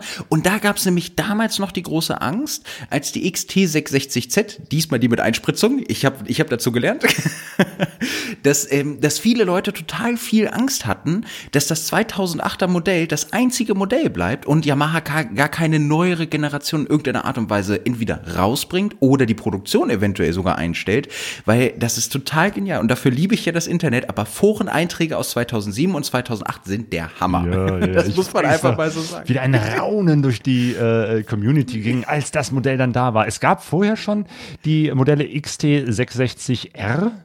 Mhm, das war genau. so eine genau. Reise, war zwar auch zum Reisen nicht, nicht verkehrt, aber war eher so Enduro mit kleinem Tank und nicht so einer hohen Scheibe und so. War, die war tatsächlich eher was fürs Gelände. Und als sie dann diese Teneré rausgebaut haben, die ja vom Design her völlig anders aussieht, so richtig Rallye-mäßig, die war auch wirklich sehr gewagt von ihrem, wie du sagst, sehr hässlichen Design her, dass da eben halt diese ganz gerade Scheibe war, dieser riesengroße, mhm. eckige Scheinwerfer ähm, und dieser, dieser sehr kantige äh, Tank. Also das war völlig ungewöhnlich, dieses Design. Und aber viele waren total begeistert, weil sie sagten, das ist eine richtige Reiseenduro der 2000er Jahre, weil sie war hochgebaut, sie war tatsächlich im Vergleich zu vielen anderen, weiß ich nicht, gab ja auch damals, glaube ich, die Suzuki V-Strom und viele andere haben dann eben halt auch äh, versucht, so ein bisschen in diesen Markt reinzukommen. Das waren alles Modelle, die eher zum Reisen, also für die Straße gebaut waren und wo das Enduro eher kleingeschrieben wurde. Und das war dann endlich mal wieder so eine richtige Reise Enduro, wo Enduro auch wirklich passt, die auch wirklich fürs Gelände gut war. Total. Mit nur einem Zylinder, weil damals eben halt zwei Zylinder wäre, glaube ich, zu schwer geworden. So, das ist jetzt auch, glaube ich, eher, mhm. dass, dass heutzutage es wieder möglich ist, auch Zweizylinder-Maschinen zu bauen. Die 700er ist ja ungefähr auch so knapp über 200 Kilo wie die äh, 660er. Ich glaube, das wäre ja. damals technisch noch nicht so, ich weiß es nicht. Auf jeden Fall ein Zylinder, ähm, hochgebaut, wenig Technik, ähm, die ist ja wirklich, und damit haben ja auch viele Leute große Reisen gemacht, auch Weltreisen, die mhm. ist wirklich langlebig, die ist zäh, damit kann man wirklich reisen, man kann viel Gepäck draufpacken. Das Einzige, warum die, glaube ich, nie so ein großer, zumindest in Deutschland kein großer Verkaufsschlager war, dass sie nur 48 PS hatte. Ja, das stimmt. Obwohl ich auch da wieder sagen muss, und da schließt sich wieder so ein bisschen der Kreis auch zu deiner Aussage vorhin, die Leute, die die XT fahren, sind, glaube ich, alle von einem ähnlichen Schlag und sagen, ich brauche keine Geschwindigkeit ich will bequem fahren, ich genieße die Geometrie, ich genieße die Vorzüge, die ich habe. Aber ja, natürlich, wir haben nur 48 PS. Was denen da in dem Zeitpunkt eingefallen ist oder was denen durch den Kopf ging, das würde mich tatsächlich auch mal interessieren. Vielleicht haben sie es damals ähm, vielleicht so ein bisschen auf den A2-Führerschein abgesehen, der ja nur bis 48 PS geht. Ich weiß es nicht, aber es ist auf jeden Fall schon ein bisschen seltsam. Aber ich muss auch dazu sagen, wo ich total erstaunt bin, was ich ähm, mit einem Gespräch oder, oder in einem Gespräch mit einem Bekannten von mir noch letztens mit, mitbekommen habe, der auch öfter in Italien ist und dort auch äh, mehrere Rallye-Veranstaltungen und so Hobby-Rallyes mitfährt. Der hat auch gesagt, du glaubst gar nicht, wie viele XT-Modelle in Italien umgebaut werden zu Rallye-Motorrädern, die super schön aussehen und wie viele Leute damit fahren, weil die sagen, das Ding funktioniert, ich muss mir da keine Gedanken drüber machen und man, äh, ich weiß nicht, wie es bei deiner XT ist, aber bei meiner ist es lustigerweise so, meine XT ist auch äh, sogar ein Reimport aus Italien, ah. lustigerweise. Nee. Ursprünglich. Ah ja. Nee, meine hat nochmal eine ganz besonders äh, interessante Geschichte. Meine ist ja. nämlich tatsächlich die zweite, die in Deutschland zugelassen wurde von Yamaha. Und dann auch noch so wenig Kilometer. Das kann ja, wahrscheinlich doch nicht nur deswegen. wahr sein. die stand sehr viel rum. Ich wollte gerade sagen, das gute Sammlerstück. Ja, das stimmt. Ja. Ich muss aber tatsächlich sagen, ähm, hast, hast, wie, wie war denn überhaupt für dich so dieses Gefühl, als du dir die Maschine angeguckt hast? Also du wirst die im Internet gesehen haben, vielleicht bei eBay Kleinanzeigen oder woanders, wirst dann gesagt haben, okay, die guckst du dir an und wie war so dieses erste Bauchgefühl, sie dir anzuschauen, so ein bisschen die Hintergrundinformation zu bekommen? Wie hast du dich da gefühlt? Ein neues Motorrad, auch wenn es ein gebrauchtes ist, ist ja immer so ein besonderes Kribbeln. Das Schöne ist, dass ich sie nicht irgendwie irgendwo gefunden habe, sondern ähm, ich weiß noch, dass ich einen guten Freund von mir, dem Jürgen, gesagt habe, Mensch, ich suche mich gerade wieder, ich, ich schaue mich wieder um nach einer äh, größeren Maschine, ich suche eine XT660 mhm. äh, Tenere.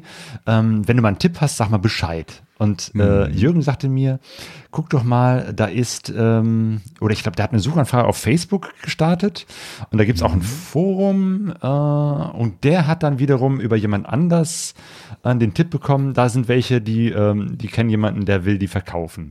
Also es waren so Freunde von Freunden von Freunden von Freunden. Community ist echt so toll. ja, genau. Und, ja. Äh, und dann habe ich Kontakt zu denen aufgenommen, habe gesagt, hier, ich habe gehört, ihr kennt da jemanden und die wiederum sagten mir, ja, ja, natürlich, das ist der und der äh, und den kennen wir gut und der, der der, den kannst du auf jeden Fall vertrauen. Das war auf jeden Fall schon mal so ein Pluspunkt. Ich hatte mir mhm. natürlich, war natürlich nicht das erste Motorrad, das ich mir angeguckt habe. Ich habe mir verschiedene Motorräder angeguckt.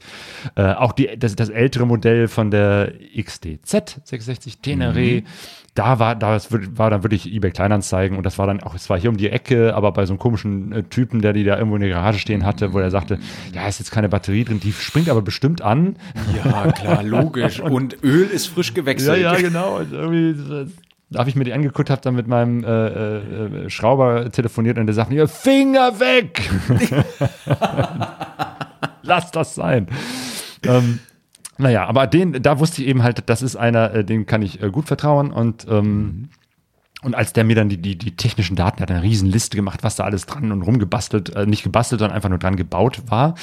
Mhm. Ähm, und äh, vor allem, ne, dass die so wenig Kilometer gelaufen ist, dass es tatsächlich das zweite Modell war, äh, das überhaupt zugelassen wurde, weil der bei Yamaha arbeitet, der hat sich die sofort direkt gegriffen. Ah, so ist das geil. Genau, ja. und ich habe die auch tatsächlich bei Yamaha Deutschland hier in Neuss ähm, ähm, abgeholt äh, und die haben die dann in der Yamaha-Werkstatt auch nochmal direkt nochmal durchgecheckt. Ähm, und als die eben halt rauskam, hat er die auch direkt nochmal so ein bisschen äh, umdesignen lassen. Äh, zum Beispiel, die hat ja diese, diese große Scheibe vorne und der sagte sich, die ist normalerweise durchsichtig. Nee, die lasse ich in weiß lackieren. Da sieht die auch wirklich in demselben Farbton wie den Tank. Und die Sitzbank, die hat er nochmal in, in grau-schwarz mit so, so einem ähm, komischen Leder beziehen lassen. Aha. Also meine Designerbank. Also wenn jemand diese Bank haben möchte, ich ich habe mir dann doch äh, eine original äh, Plastiksitzbank, weil ich dachte, Mensch, mit dem Leder möchte ich jetzt nicht im Regen da, dass die nass wird. Egal. Aber die sah gut aus, ähm, hatte gute Daten und ich bin natürlich auch eine Probefahrt gefahren und habe dann sofort wieder diese Erinnerung an 2015, an dieses äh, durch die Wüste fahren gehabt und dachte, boah, das mhm. ist aber auch ein cooles Motorrad. Dieser knackende Motor, dieser Trecker, wie du sagst, und dieses ja. gute Vorankommen. Also das das ist echt ein ganz, ganz tolles Gefühl. Und diese Ergonomie, wo ich wirklich merke, Mensch, die passt zu mir. Das hat sofort gefunkt äh, und das war, ist dann, ja, das ist halt schwer zu verhandeln, wenn man die eigene Begeisterung äh, nicht so im Zaun hat. Ich weiß, was Man müsste ja eigentlich sagen, oh Gott, was ist das denn für eine Karre? Boah, also aus Mitleid würde ich dir die abkaufen. Ich, ich gebe dir noch einen guten Preis. das kann ich halt nicht.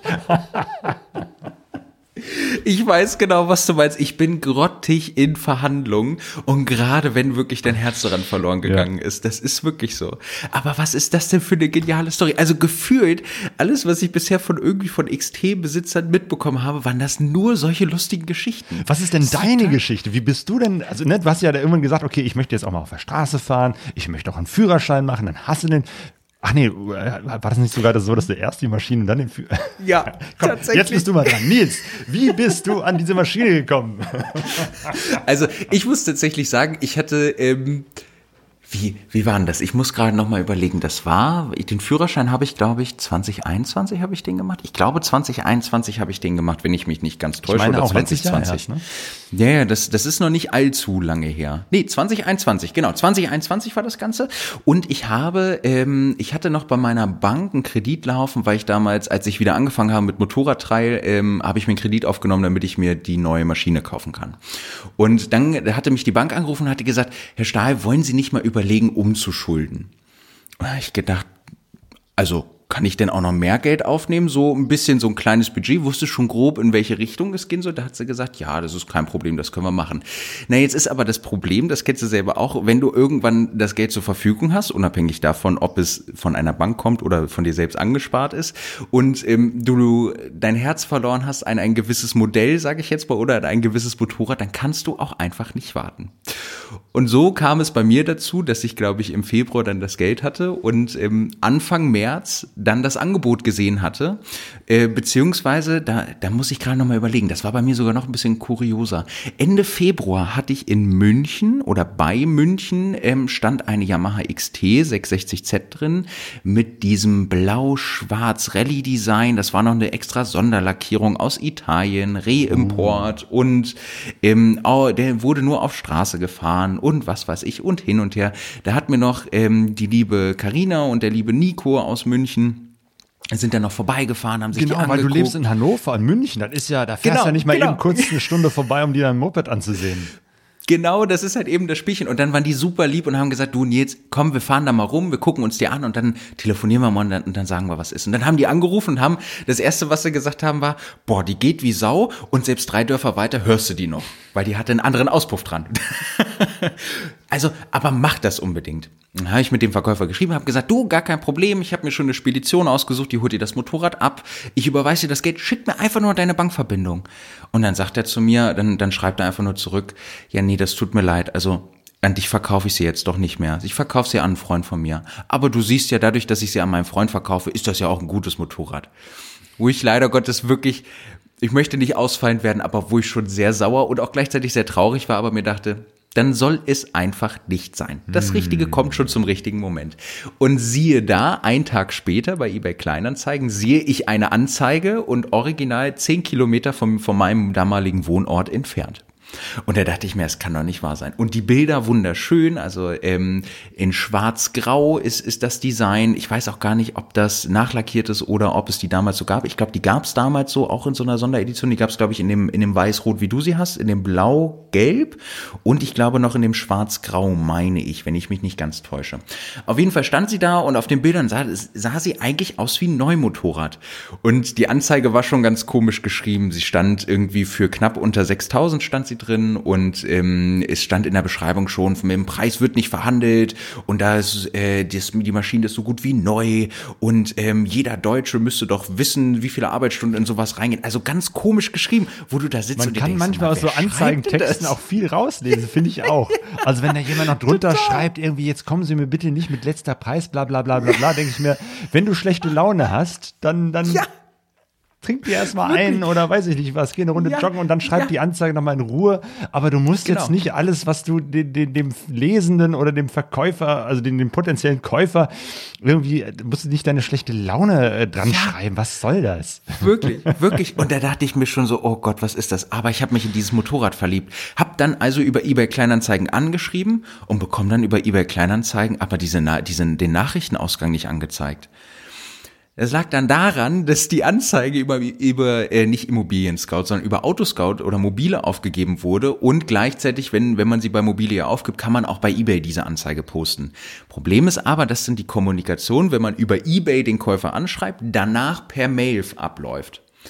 Dadurch, dass es mir aber, in, in dass ich das nicht richtig mitbekommen habe, habe ich da drei Nachrichten hingeschrieben, habe dann dieselbe Anzeige nochmal bei Mobile gesehen, habe da nochmal drei Nachrichten hingeschrieben, habe dann irgendwie die Mailadresse noch rausbekommen von dem von dem Besitzer des Accounts, habe dann da nochmal hingeschrieben. Es war so lustig. Der wusste sofort, da ist jemand richtig heiß. Aber, aber wirklich, aber wirklich. Und dann, und dann ah, bekomme ich nur so eine Antwort, ja, ist ja okay, also Sie können sie sich gerne angucken. Ähm, ich so, ja, morgen Jetzt früh kann ich mir um vorstellen, 10 was der sich wahrscheinlich für Fantasien über dich gemacht hat. So, Gottes Willen, da ist ein Stalker hier, der schreibt 2000 E-Mails wegen diesem Moped. Ich weiß jetzt schon mal, dass ich den Preis schon mal ein bisschen nach oben ziehen muss. Ja, wirklich, wirklich. Ich, ich habe aber auch zu verhandeln, ne? Ich, ich muss aber auch wirklich sagen, ich habe bei dem Preis, wo die drin stand und so wie die aussah, ich habe einfach geil, ich habe einfach gesagt, wissen Sie was, ich zahle den Preis. Ich verhandle gar nicht, ich will sie einfach nur haben. Und, und habe dann auch, dann habe ich eine Antwort bekommen und dann wusste ich so grob, über welches Medium wir jetzt kommunizieren, also per Mail und habe dann gleich hingeschrieben, ähm, ja, am nächsten Morgen möchte ich gerne um 10 Uhr kommen. Also, also um 10.30 Uhr sind wir bei Bekannten. Können Sie denn früher? Und ich natürlich, ich stehe auch um 8 Uhr auf, wenn das sein muss. Ich bin auf jeden Fall da. Naja, Termin festgemacht, Termin ausgemacht. Ich fahre die 10 Kilometer weiter, in so praktisch an den Rand von Hannover und fahre in ein Viertel rein, wo ich mir dachte, oh Gott, wo bist du denn hier gelandet? Also Wohnblocks, die, ähm, wo nicht jeder Block wirklich schön oder sauber hergerichtet war, sage ich jetzt mal, halt eben sehr stereotypisch für gewisse Ecken in einer Stadt, wo man nicht gerne abends sein möchte zu einer gewissen Uhrzeit. Und fahre da an und dachte mir schon so, oh verdammt. Naja, gut, probier es wenigstens aus. Wenn es jetzt irgendwie falsch lief, dann das wird schon irgendwie, irgendwie wird schon schief gehen. Park dann das Auto, klingelt dann auch und dann äh, macht mir eine Dame die Tür auf und dann dachte ich, hm, okay, naja, hätte ich jetzt irgendwie nicht gedacht. Die Anzeige, die Anzeige war ja sehr harsch geschrieben und sehr bestimmt. Und dann macht mir wirklich eine total liebe, freundliche, ich weiß gar nicht, ob es, ähm, wo die Frau herkam, ob es eine russische Frau war. Sie kam auf jeden Fall aus, aus Osteuropa. Ich weiß leider nicht mehr das Land genau. Und total lustig mit einem schönen Akzent äh, sprach sie mich dann an. Dann haben wir uns kurz unterhalten, kurz Smalltalk gehalten und dann kam ihr Mann rein. Und ihr Mann äh, sah stereotypisch osteuropäisch aus. Also erstmal, wenn du den dann siehst, dann denkst du, oh, kantiges Gesicht, sehr ernster Blick. Hm, sag jetzt bloß nichts Falsches. Super herzensguter Mensch, ganz, ganz lieb, konnte nur gebrochen Deutsch. Seine Frau hat dann für ihn dann immer wieder mit übersetzt und das war auch alles gar kein Problem. Und dann haben wir kurz einen Kaffee getrunken, haben uns kurz unterhalten, die wollten dann mich auch kurz so ein bisschen kennenlernen. Dann haben sie gesagt, gut, komm, dann gehen wir uns die Maschine jetzt mal angucken. Und ich musste aber, dadurch, dass ich noch keinen Führerschein hatte, hatte ich ja das Problem, ich konnte sie nicht Probe fahren. Und dann kam ja noch mit dazu, dass ich mir von Chris da, da auch noch anhören durfte, Nils, egal was du tust, du kaufst diese Maschine bitte nicht, ohne dass wir einen zweiten Termin ausgemacht haben, wo ich die einmal Probe gefahren bin. Ich so, ja, mach dir doch keine Sorgen, so dumm bin ich doch jetzt auch wieder nicht. Ich bin zwar blond, aber das kriege ich jetzt auch noch hin. Naja, gehen wir los aus dem Wohnblock raus. Äh, die Wohnung natürlich auch super ordentlich gepflegt, wunderschön. Hatten, äh, hatten ihren Neffen mit dabei, der total aufgeregt war und sich tierisch gefreut hat. Und dann sind wir zu dritt, sind wir dann rausgegangen und gehen durch so schmale Gänge in so eine dunkle Tiefgarage rein. Da hat bei mir natürlich auch wieder Kopfkino und oh, was kommt jetzt, was kommt jetzt? Und kommen in so eine riesige Tiefgarage rein und ähm, laufen da irgendwie fünf Minuten durch und dann stehen wir da und dann wird so eine Plano abgezogen und so ein Motorrad rausgeschoben. Und ich, ich dachte wirklich, also ich bin mit der Einstellung rangegangen, okay, du guckst dir das Motorrad an, du wirst sicherlich ein paar Kratzer finden, sie wird vielleicht unrund laufen, du wirst irgendwas zu beanstanden haben, dass du sagen kannst, komm, lass uns noch mal ein bisschen im Preis runtergehen, dass wir da irgendwie zusammenkommen. Und dann schiebt der da wirklich das Motorrad raus und ich, und ein ähnliches Gefühl wie bei dir, wo du es von Yamaha Deutschland abgeholt hast. Die Maschine sah aus wie frisch aus dem Laden. Es war kein einziger Kratzer da drin. Nirgendwo. Egal, ob es die Plastikteile war, ob es die Schwinge hinten war. Es sah alles aus wie neu. Ich, ich konnte meinen Augen einfach nicht glauben. Es war noch nicht mal ein Staubkorn da drauf. So neu war die. Also da war ich total baff. Und dann hat er die Maschine angemacht und dann dachte, und wirklich, ich bin dann, ich bin dann anstandsweise, sage ich jetzt mal, ums Motorrad rumgelaufen und habe so getan, als wenn ich mir was angucken würde. Aber innerlich habe ich nur gedacht, oh mein Gott, oh mein Gott, die ist perfekt, du musst sie kaufen, du musst sie kaufen. Aber du, du fährst ja schon seit Jahren Motorräder, aber eben halt diese Trial-Motorräder. Ähm, wie, wie groß ist denn da der Unterschied der Welten eines Trial-Motorrads? Ach stimmt, das sind ja meistens, äh, äh, wie heißt es, ähm, Zweitakter, ne? Äh, es gibt ja auch Viertakter Ja. und ich fahre auch eine Viertakter 3 Motorrad. Ah, ja. Auch von, äh, von Honda fahre Ja, ich, eine, ja. fahr ich eine Viertakter. Und ähm, genau, Unterschied, du kannst es dir im Prinzip so vorstellen, ähm, wenn du drei fahren kannst, kannst du eigentlich jede andere Motorradsportart auch beherrschen oder fahren oder hast da zumindest Grundzüge drin. Das heißt, du hast ein gewisses Motorgefühl. Das ging ganz gut. Natürlich ist es ungewohnt, weil du sitzt und du stehst nicht drauf, du hast eine andere Ergonomie, du hast ein anderes Ansprechverhalten, die Kupplung ist schwergängiger, die Bremsen verhalten sich anders, das ganze Motorrad ist ein bisschen behäbiger, weil es wiegt keine 70 Kilo wie deine Dreimaschine, sondern es wiegt halt 200 plus Kilo. Und das ist nochmal eine etwas andere Nummer. Das war tatsächlich ein bisschen seltsam. Ja gut, aber du hast schon ein bisschen Gefühl für ein Motorrad äh, oder für Total. den Klang eines Motors Genau. oder, oder wie das Also, sein sollte, genau. wie sich so ein Gashahn anfühlt, ähm, Genau, wie eine Kupplung genau. sich Also- anfühlen sollte und so. Also klar, natürlich ist jedes Motorrad auch mal ein bisschen anders, aber das ist sicherlich nochmal eine andere Geschichte. Als ich meine erste Aprilia Pegaso gekauft hatte, pff, die hätten mir echt alles Mögliche andrehen zu können. Da war besagter Ronny zum Glück dabei, der dann auch erstmal eine Stunde Probe gefahren ist. Ob ich da mit Probe gefahren, ich bin bin zwar auch gefahren, aber pff, keine Ahnung. Wie gesagt, davor kannte ich nur den, den Führerschein und das war dann auch schon wieder ein paar Jahre her. Also ich hatte da kein, da war echt gut, dass Ronny dabei war. Aber du warst da alleine und hast dich Genau, wirklich ich- gestaunt über diese Maschine. Die Total. Teneré. Ich war, ich, ja, ich war wirklich schockverliebt. Und dann habe ich irgendwann nur noch stotternd rausgebracht, ähm, la, lass uns bitte raus aus der Tiefgarage, ich muss sie mal in der Sonne sehen. War natürlich auch sonniger Tag und ich dachte, vielleicht siehst du irgendwo noch Kratzer oder sie läuft wenigstens unrund oder irgendwas, dass du irgendwas zu beanstanden findest. Und ich habe nix gefunden, gar nix. Und ich stand da und dann haben sie, und es war tatsächlich eine super niedliche Story, die mir auch sehr leid tat, weil dieses Pärchen, ähm, lebt ihr Leben dafür oder, oder arbeitet, um zu leben. So kann man das ganz klar sagen. Die leben sehr minimalistisch. Die sagen, uns reicht eine normale Mietwohnung. Wir wollen kein Haus haben. Wir sind soweit glücklich. Unsere Kinder sind erwachsen. Die sind außer Haus. Die haben ihr eigenes Leben. Wir haben unser altes Auto da unten. Das hält, das alles tut die. Aber weißt du was? Wir haben super viel Spaß zusammen auf dem Motorrad zu reisen. Und dafür geben wir all unser Geld aus. Und die hatten, finde ich, eine sehr ähm, schöne Nummer gemacht, denn der Mann ist Metaller und handwerklich sehr begabt. Ähm, der hat sich nämlich beispielsweise die, die Alukoffer, die ich mit dazu bekommen habe zu der, zu meiner Teneré, hat er komplett selbst gemacht in Eigenarbeit. Also wirklich und verarbeitungstechnisch Hut ab, das ist echt nicht schlecht gewesen. Der hat das ganze Motorrad komplett auseinandergebaut, sauber gemacht, verbessert in den Teilen, wo er dachte, dass es verbessert werden muss und wieder zusammengebaut. Das heißt, ich habe eine Teneré bekommen mit einem anderen Auspuff. Das heißt, das ist schon mal eine gewisse Gewichtsersparnis Ersparnis mit den, ähm, na, mit dem mit den Bügeln, mit den Sturzbügeln, hinten mit der Gepäckaufnahme. Ich habe zwei Alukoffer mit dazu. Nee, ich habe zwei Alukoffer und einen Topcase mit dazu bekommen. Ich habe Dieser, Griffheizung dieses Topcase habe ich auf dem Foto gesehen. Das ist ja wohl der Hammer. Ja. das, da muss ich auch sagen, das war das erste, was ich runtergeschmissen habe.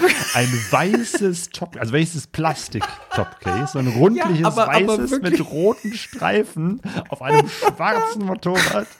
Das ist ungefähr das hässlichste, was ich je gesehen habe. Es stimmt, es stimmt wirklich. Genau, und äh, ich hatte dann noch die Griffheizung mit dazu bekommen, ist äh, die super funktioniert hat und ähm, alles sah vernünftig aus. Ich hatte noch eine gute Handyhalterung, sie hatten noch irgendwie einen Ladekabeladapter mit, mit dazu gegeben und es war, ich war, ich war einfach im siebten Himmel und stand dann da und habe dann mit der Frau geredet und sage, ähm, kann ich morgen vorbeikommen mit einem Kumpel, der das Probe fährt? Da guckt sie mich an und sagt, also wir haben jetzt noch fünf andere, wir haben sie jetzt nur schon mal hierher gelassen, weil sie unbedingt wollten. Das heißt, gut, dass ich so hartnäckig war. Also wenn sie eine Anzahlung machen, dann ähm, ist das okay für mich. Und ich habe dann auch gleich gesagt, also ich habe dann gar nicht mehr nachgedacht. Ich habe gesagt, sie bekommen alles an Geld, was sie haben wollen. Das, was sie geschrieben haben, sie kriegen das zu 100 Prozent. Geben sie mir das Ding einfach nur mit. Sie kriegen jetzt schon mal Geld in die Hand gedrückt und dann bin ich einfach glücklich. Und so war es dann natürlich auch. Und ich war super happy, dieses Motorrad abzuholen. Also beziehungsweise, ich konnte es ja nicht abholen, sondern ich bin mit dem Auto hingefahren, mit Chris zusammen. Und Chris durfte dann das Motorrad fahren und in die Garage bringen. Und dann durfte es erstmal, ich glaube, drei oder vier Monate in der Garage stehen bleiben, bis ich das erste Mal überhaupt damit fahren durfte. Weil du dann endlich deinen Führerschein gemacht hast. Genau so ist es, weil ich dann endlich meinen Führerschein gemacht hatte und den dann hatte. Und ich war überglücklich. Und äh, genau, du hattest 6000 Kilometer runter. Ich hatte, glaube ich, ähm, 11 oder 12.000 Oh, das Kilometer ist bei ja meiner auch Runde. total wenig für eine Maschine, die wirklich Total. sehr, sehr viel läuft. Genau, und das Interessante war tatsächlich bei den Verkäufern, ähm, die haben es immer so gemacht, die haben für jede Reise, die sie geplant haben, die sind auch schon um die halbe Welt getingelt, ähm, haben sie sich immer eine neue Maschine gekauft, also eine neue gebrauchte, haben die sich umgebaut, wie es denen passt und sind dann mit der gefahren und nach der Reise haben sie sie wieder verkauft, um die neue Reise beziehungsweise die nächste Reise vorzufinanzieren. Und ähm, das war super interessant, weil der Mann dann auch meinte, der hat sehr viele Motorräder schon durchgehabt und seit fünf oder sechs Jahren nutzen sie nur noch die Yamaha XT660Z, weil sie so verlässlich ist, weil sie so gut funktioniert und man alle Teile dafür bekommt und er mittlerweile sich so gut damit auskennt. Das Trauerspiel, warum meine Maschine jetzt nagelneu aussieht und keinen einzigen Kratzer dran hat, war einfach, die haben die Maschine gekauft und fertig vorbereitet für eine Nordamerika-Reise. Die hatten alles mit der Arbeit geklärt, die hatten Visas dafür, dass sie, ich glaube, sie wollten in Mexiko starten, wollten einmal durch Amerika durch, dann nach Kanada, hatten den Container schon angemietet, um das Motorrad rüberzubringen, wollten das Motorrad in Amerika wieder verkaufen, aber dann kam Corona und ähm, sie konnten die Reise nicht machen. Und das war der Grund, weshalb sie dann das Motorrad verkauft haben. Mhm. Und ich deshalb umso glücklicher bin, dass ich diese Yamaha habe. um es tatsächlich so zu sagen. Und ich muss auch sagen, ich bin überglücklich, aber auch so ein bisschen mit Blick auf die Zeit. Ich glaube, da hast du auch gerade schon ein bisschen drauf geschielt, Claudio. Ähm, kommen wir mal so ein bisschen Richtung Ende. Und zwar, was würdest du jetzt sagen, nachdem du ja auch schon deine x tausend Kilometer gefahren bist? Was findest du gut und was findest du vielleicht auch ein bisschen schlecht an der Yamaha? Ja, ich war sehr viel mit dir unterwegs. Ich war eben halt in mhm. Österreich beim New Church Festival. Ich war beim Fellows Ride in Würzburg. Genau, ich komme aus dem Ruhrgebiet, also eben halt, das sind mhm. doch ein paar Distanzen, wo man mal wirklich einen ganzen Tag oder längere, mehrere Tage auf Autobahnen unterwegs ist. Ähm, und das konnte ich ja damals nicht in Namibia testen. Wie ist sie denn tatsächlich, wenn man mal äh, mehrere Stunden bei Tempo mhm. über 100 ähm, also 130, 140 fährt ja auch ganz locker. Und mhm. das geht auch mit diesem Einzylinder. Ähm, und das finde ich wirklich äh, erstaunlich gut. Also einmal, dass das, äh, der, der Wind wirklich gut abgehalten wird. Zumindest für ja. mich. Also es gibt ja viele, die dann nochmal sich vorne irgendwas dran bauen. Ich glaube, bei dir ist auch am Windschild genau. vorne nochmal irgendwie so, so, so ein Anbau. Also bei mir passt das genau von der Größe her äh, dass ich da äh, nicht viel am Helm spüre. Das heißt, ich kann mhm. wirklich längere Zeit höhere Geschwindigkeiten auf der Autobahn fahren. Da bin ich mit meinen 48 PS auch wirklich absolut ausreichend bedient. Da brauche ich nicht mehr. Ähm, das heißt, die funktioniert sehr gut für lang, äh, lange Strecken. Die funktioniert im Alltag sehr gut auch für, für die kleine Strecke hier und da, weil ich aber eben halt auch diese Größe habe, dass ich da irgendwie gut mit rangieren kann. Und sie funktioniert auch gut im Gelände. Also ähm, auch wenn ich da nicht der große Experte bin, aber immerhin, ich äh, war beim Hönne Trail dabei und ich war einmal mhm. ähm, beim, na, wie heißt es? Ähm, das Treffen, das jetzt ausgefallen ist. Oh Gott, Stöffelpark, eins von vielen. Genau, beim Stöffelpark ja. Enduro-Training. Da bin ich zum ersten Mal mit ihr äh, im Gelände unterwegs gewesen. Und das mhm. ist eben halt das Tolle. Diese Maschine kann beides gut miteinander kombinieren. Das das Offroad-Fahren, oh, ja. das Geländefahren. Ähm, obwohl sie sehr kopflastig ist, das, das muss man wirklich sagen. Also da, mhm. das sind so die Nachteile bei der Maschine. Die hat ja eben halt einen, äh, diesen sehr hohen Tank. So, das ist ähm, wirklich so eine Sache, wenn ich ähm, ins Gelände fahre, das vorher weiß, also zum Beispiel möchte ich jetzt wieder beim nächsten Henne Trail äh, teilnehmen, da gucke ich, dass ich, dass der Tank nicht knallevoll ist, damit die nicht ganz so schwer ist. Dann dieser Auspuff, einerseits natürlich enduromäßig sehr cool, dass der so hoch gebaut ist, aber das macht, das bringt natürlich auch das ganze Gewicht in, so in die Höhe. Ähm, mhm. Also da kann ich verstehen, dass es da auch äh, andere äh, Auspuffhersteller gibt, die den zumindest leichter gebaut haben. Und ich kann auch verstehen, bei der Nachfolgerin der Tenere 700, dass sie den Auspuff direkt tief, tiefer gelegt haben. Das, das ist stimmt. schon sinnvoll bei der Maschine. Also das sind so ein bisschen die Nachteile, gerade im Gelände, dass sie doch ein bisschen kopflastig ist. Mhm. Das ist tatsächlich der Punkt. Aber das hört sich ja im gesamten rundum eigentlich zufrieden an. Ja. Bis auf jetzt, wir, was, was können wir im Prinzip mitnehmen? Sie ist ein bisschen kopflastig ähm, und ein anderer Auspuff wäre vielleicht noch interessant, sage ich jetzt mal. Ja. Ähm, ich hatte ja damals, als ich die gekauft hatte, waren auch noch äh, von, von ähm, Turatec die äh, mhm. Seitenkoffer und äh, Kofferhalter dran. Mhm. Ähm, die sind ziemlich gut, die sind wirklich sehr, sehr gut, aber ich habe sie trotzdem verkauft, weil ich noch aus alten Zeiten Hepco und Becker Koffer und äh, mhm. habe und habe dann extra die, die Träger von Hepco und Becker auch dran gebaut. Und real benutze ich kaum Alu-Koffer dran. Ähm, Ne, die habe ich jetzt, weil aus Nostalgiegründen und die sind jetzt ja. so alt bei mir, die kann ich auch, kriege ich auch nicht mehr verkauft, so, sondern dann nutze ich die, wenn ich mal irgendwie mehr Zeug dabei habe, wie zum Beispiel eben halt beim, beim äh, New Church, als ich wirklich so viel Equipment dabei hatte. Ja. die beiden 45 Liter Koffer wirklich knallevoll gemacht habe.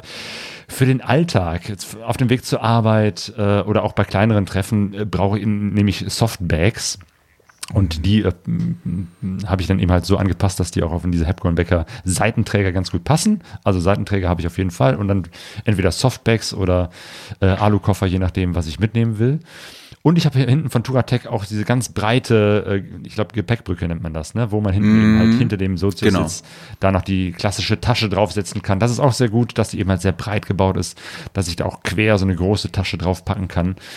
Dadurch wird sie noch kopflastiger, die Maschine, aber trotzdem, damit kann ich echt unendlich viel äh, Gepäck drauf satteln. Also, ne, diese Geschichte mit, mit zwei Koffern und Zelt und Isomatte und zack, das geht alles wunderbar, steckt die locker weg und fährt immer noch äh, sehr schnell und sehr flott und sehr gut.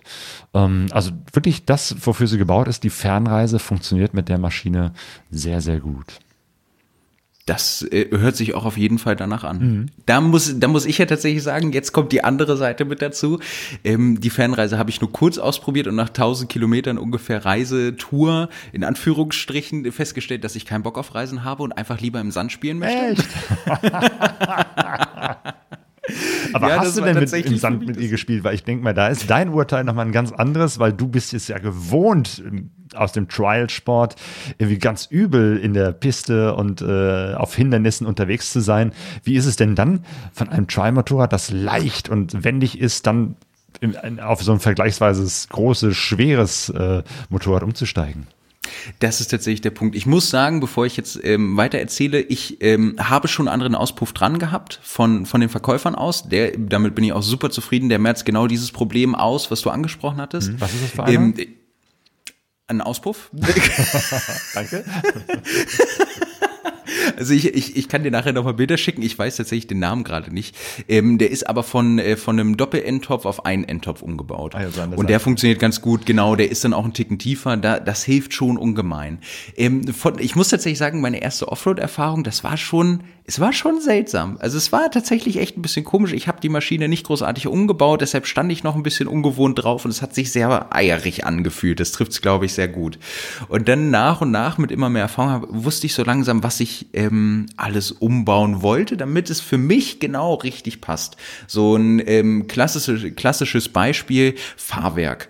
Also ich, ich habe festgestellt, ähm, äh, serientechnisch ist ein Sachsfahrwerk verbaut, beziehungsweise ein Sachs-Federbein und vorne sind, ähm, ja gut, ich, ich denke mal ein si- simples Luft-Öl-Gemisch, was die Gabel angeht, die man halt eben über Preload, äh, über die Vorspannung halt eben einstellen kann und sie ein bisschen härter machen kann.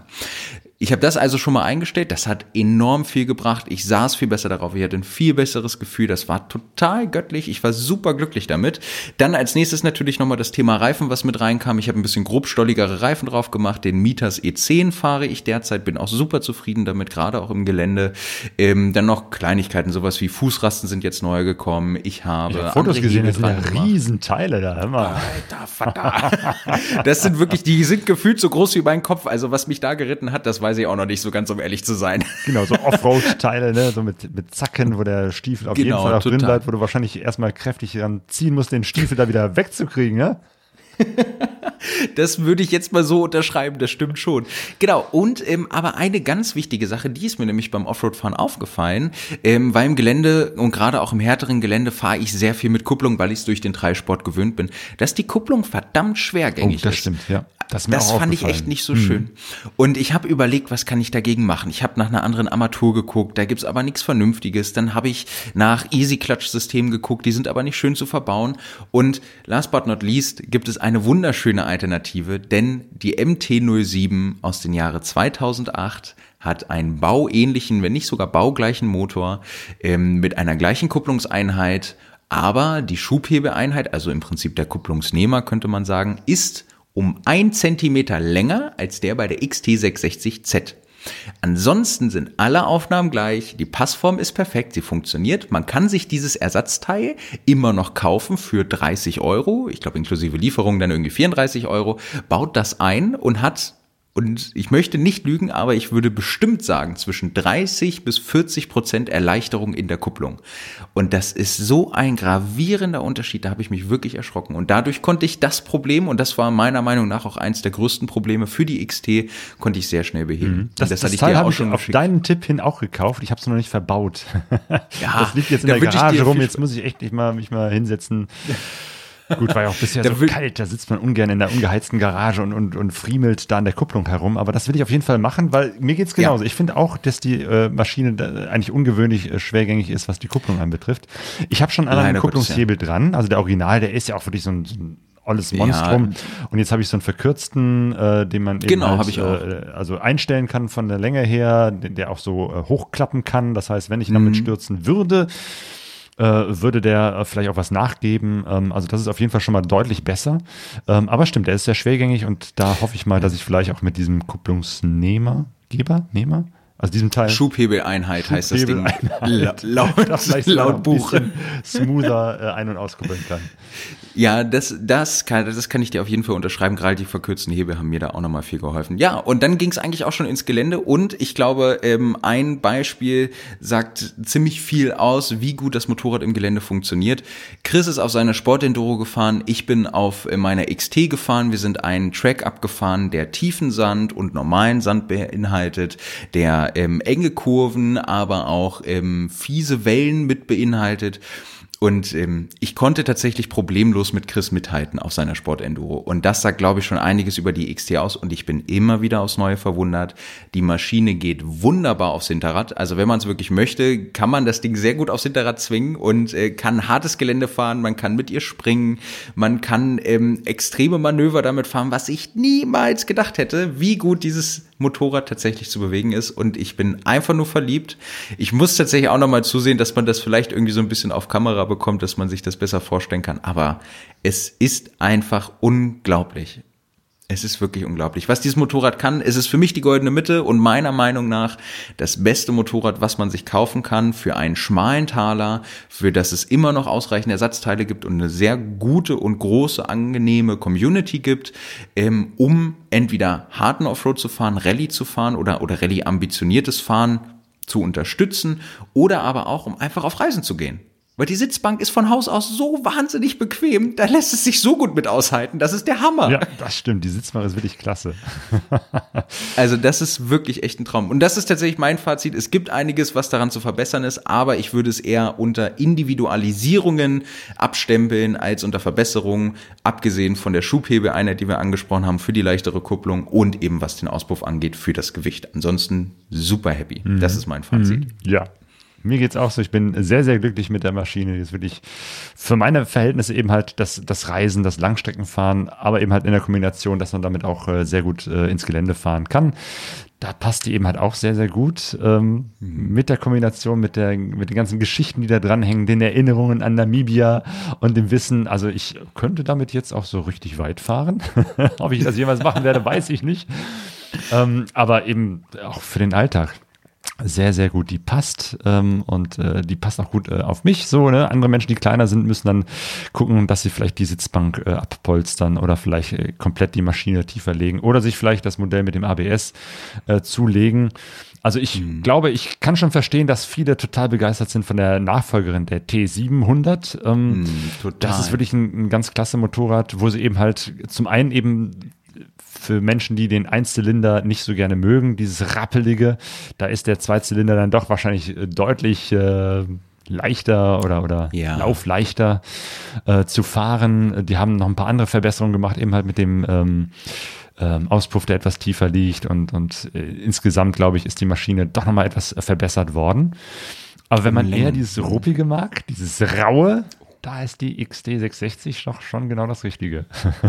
ja, und das ist tatsächlich der Punkt. Ich bin die T7 auch gefahren. Es ist ein wundervolles Motorrad und die Kupplung ist wunderbar leichtgängig. Die Leistungsentfaltung ist ein Traum. Die Geometrie ist echt super. Ähm, es ist wirklich eine richtig tolle Nummer. Aber ich liebe einfach meinen Trecker. Das kann ich nicht ja, anders der sagen. Trecker. Hast du eigentlich einen Namen für dein Motorrad? Gibt ja Menschen, die geben ihrem Motorrad einen Namen. Tatsächlich äh, ist es das Pizzamobil, genau wegen diesen, äh, wegen dem Koffer hinten drauf, diesen hässlichen, verdammt hässlichen Koffer, der einfach so sehr an solche Pizzaroller erinnert, ähm, dass wir gesagt haben, es ist das Pizzamobil. das Pizzamobil. Sehr, wie, wie heißt denn dein Motorrad? Gut. Ich nenne sie einfach die Teneré. Ja, oh, der edle Mann, ja. der Gentleman. ich habe meinen äh, Motorrädern eigentlich nie Namen gegeben, weil ich finde, äh, ja, so sehr vermenschlichen äh, tue ich sie dann auch nicht. Obwohl es Menschen gibt, die sagen, dass ich mir die Honda CG nur deswegen gekauft habe, weil sie meine Initialien tragen. Die Sonja, die SR fährt, Sonja Ritter. Aber bei Teneré muss ich natürlich immer an die Wüste Teneré denken. Und äh, wenn ich da irgendwas poste auf Instagram mit der Maschine, äh, spiele ich auch gerne Musik irgendwie äh, von, von diesen äh, Wüsten-Blues-Musikern wie Tina Reven mhm. oder äh, anderen äh, Tuareg-Musikern rein, die das Wort Teneré immer wieder in ihre Musik reinbringen wo es eben halt um diese Wüste geht, das Niemandsland, die Teneré. Den Rest des Textes verstehe ich nicht, weiß keine Ahnung, was sie da sagen. Wahrscheinlich sagen die, schlechtes Motorrad oder so ist die Teneré. Egal, aber der Name kommt vor und diese ganze Romantik des Wüstenfahrens ist da drin sehr, sehr schön.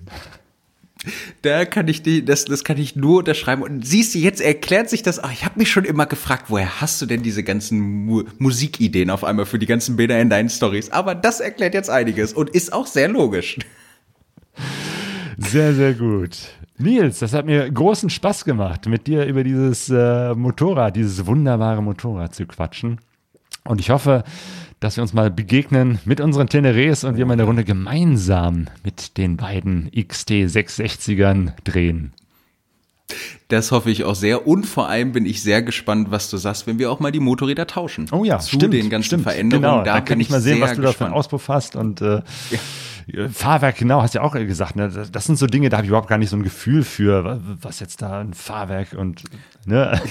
das würde ich wahrscheinlich genau spüren, wenn ich einmal mit der einen Maschine und dann direkt umsteige auf die andere Maschine, dann würde ich den Unterschied wahrscheinlich merken. Da ist es doch wahrscheinlich schon. Aber es ist nicht schlimm, jeder so, wie es ihm gut tut und wie man glücklich ist. Claudio, ganz herzlichen Dank für die Einladung. Mir hat es super viel Spaß gemacht. Ich habe es sehr genossen, mit dir die anderthalb Stunden mittlerweile schon äh, über diese Yamaha zu sprechen. Und ähm, ich glaube, man kann jetzt auch äh, noch besser unsere Begeisterung über das Motorrad nachvollziehen, wenn man es vorher nicht konnte. Ja, ich würde sagen, an der Stelle machen wir Schluss, sagen Tschüss. So machen wir das, Claudio. Vielen Dank fürs Zuhören, vielen Dank für deine Zeit und vielen Dank fürs Zusehen. Gute Reise und Peace.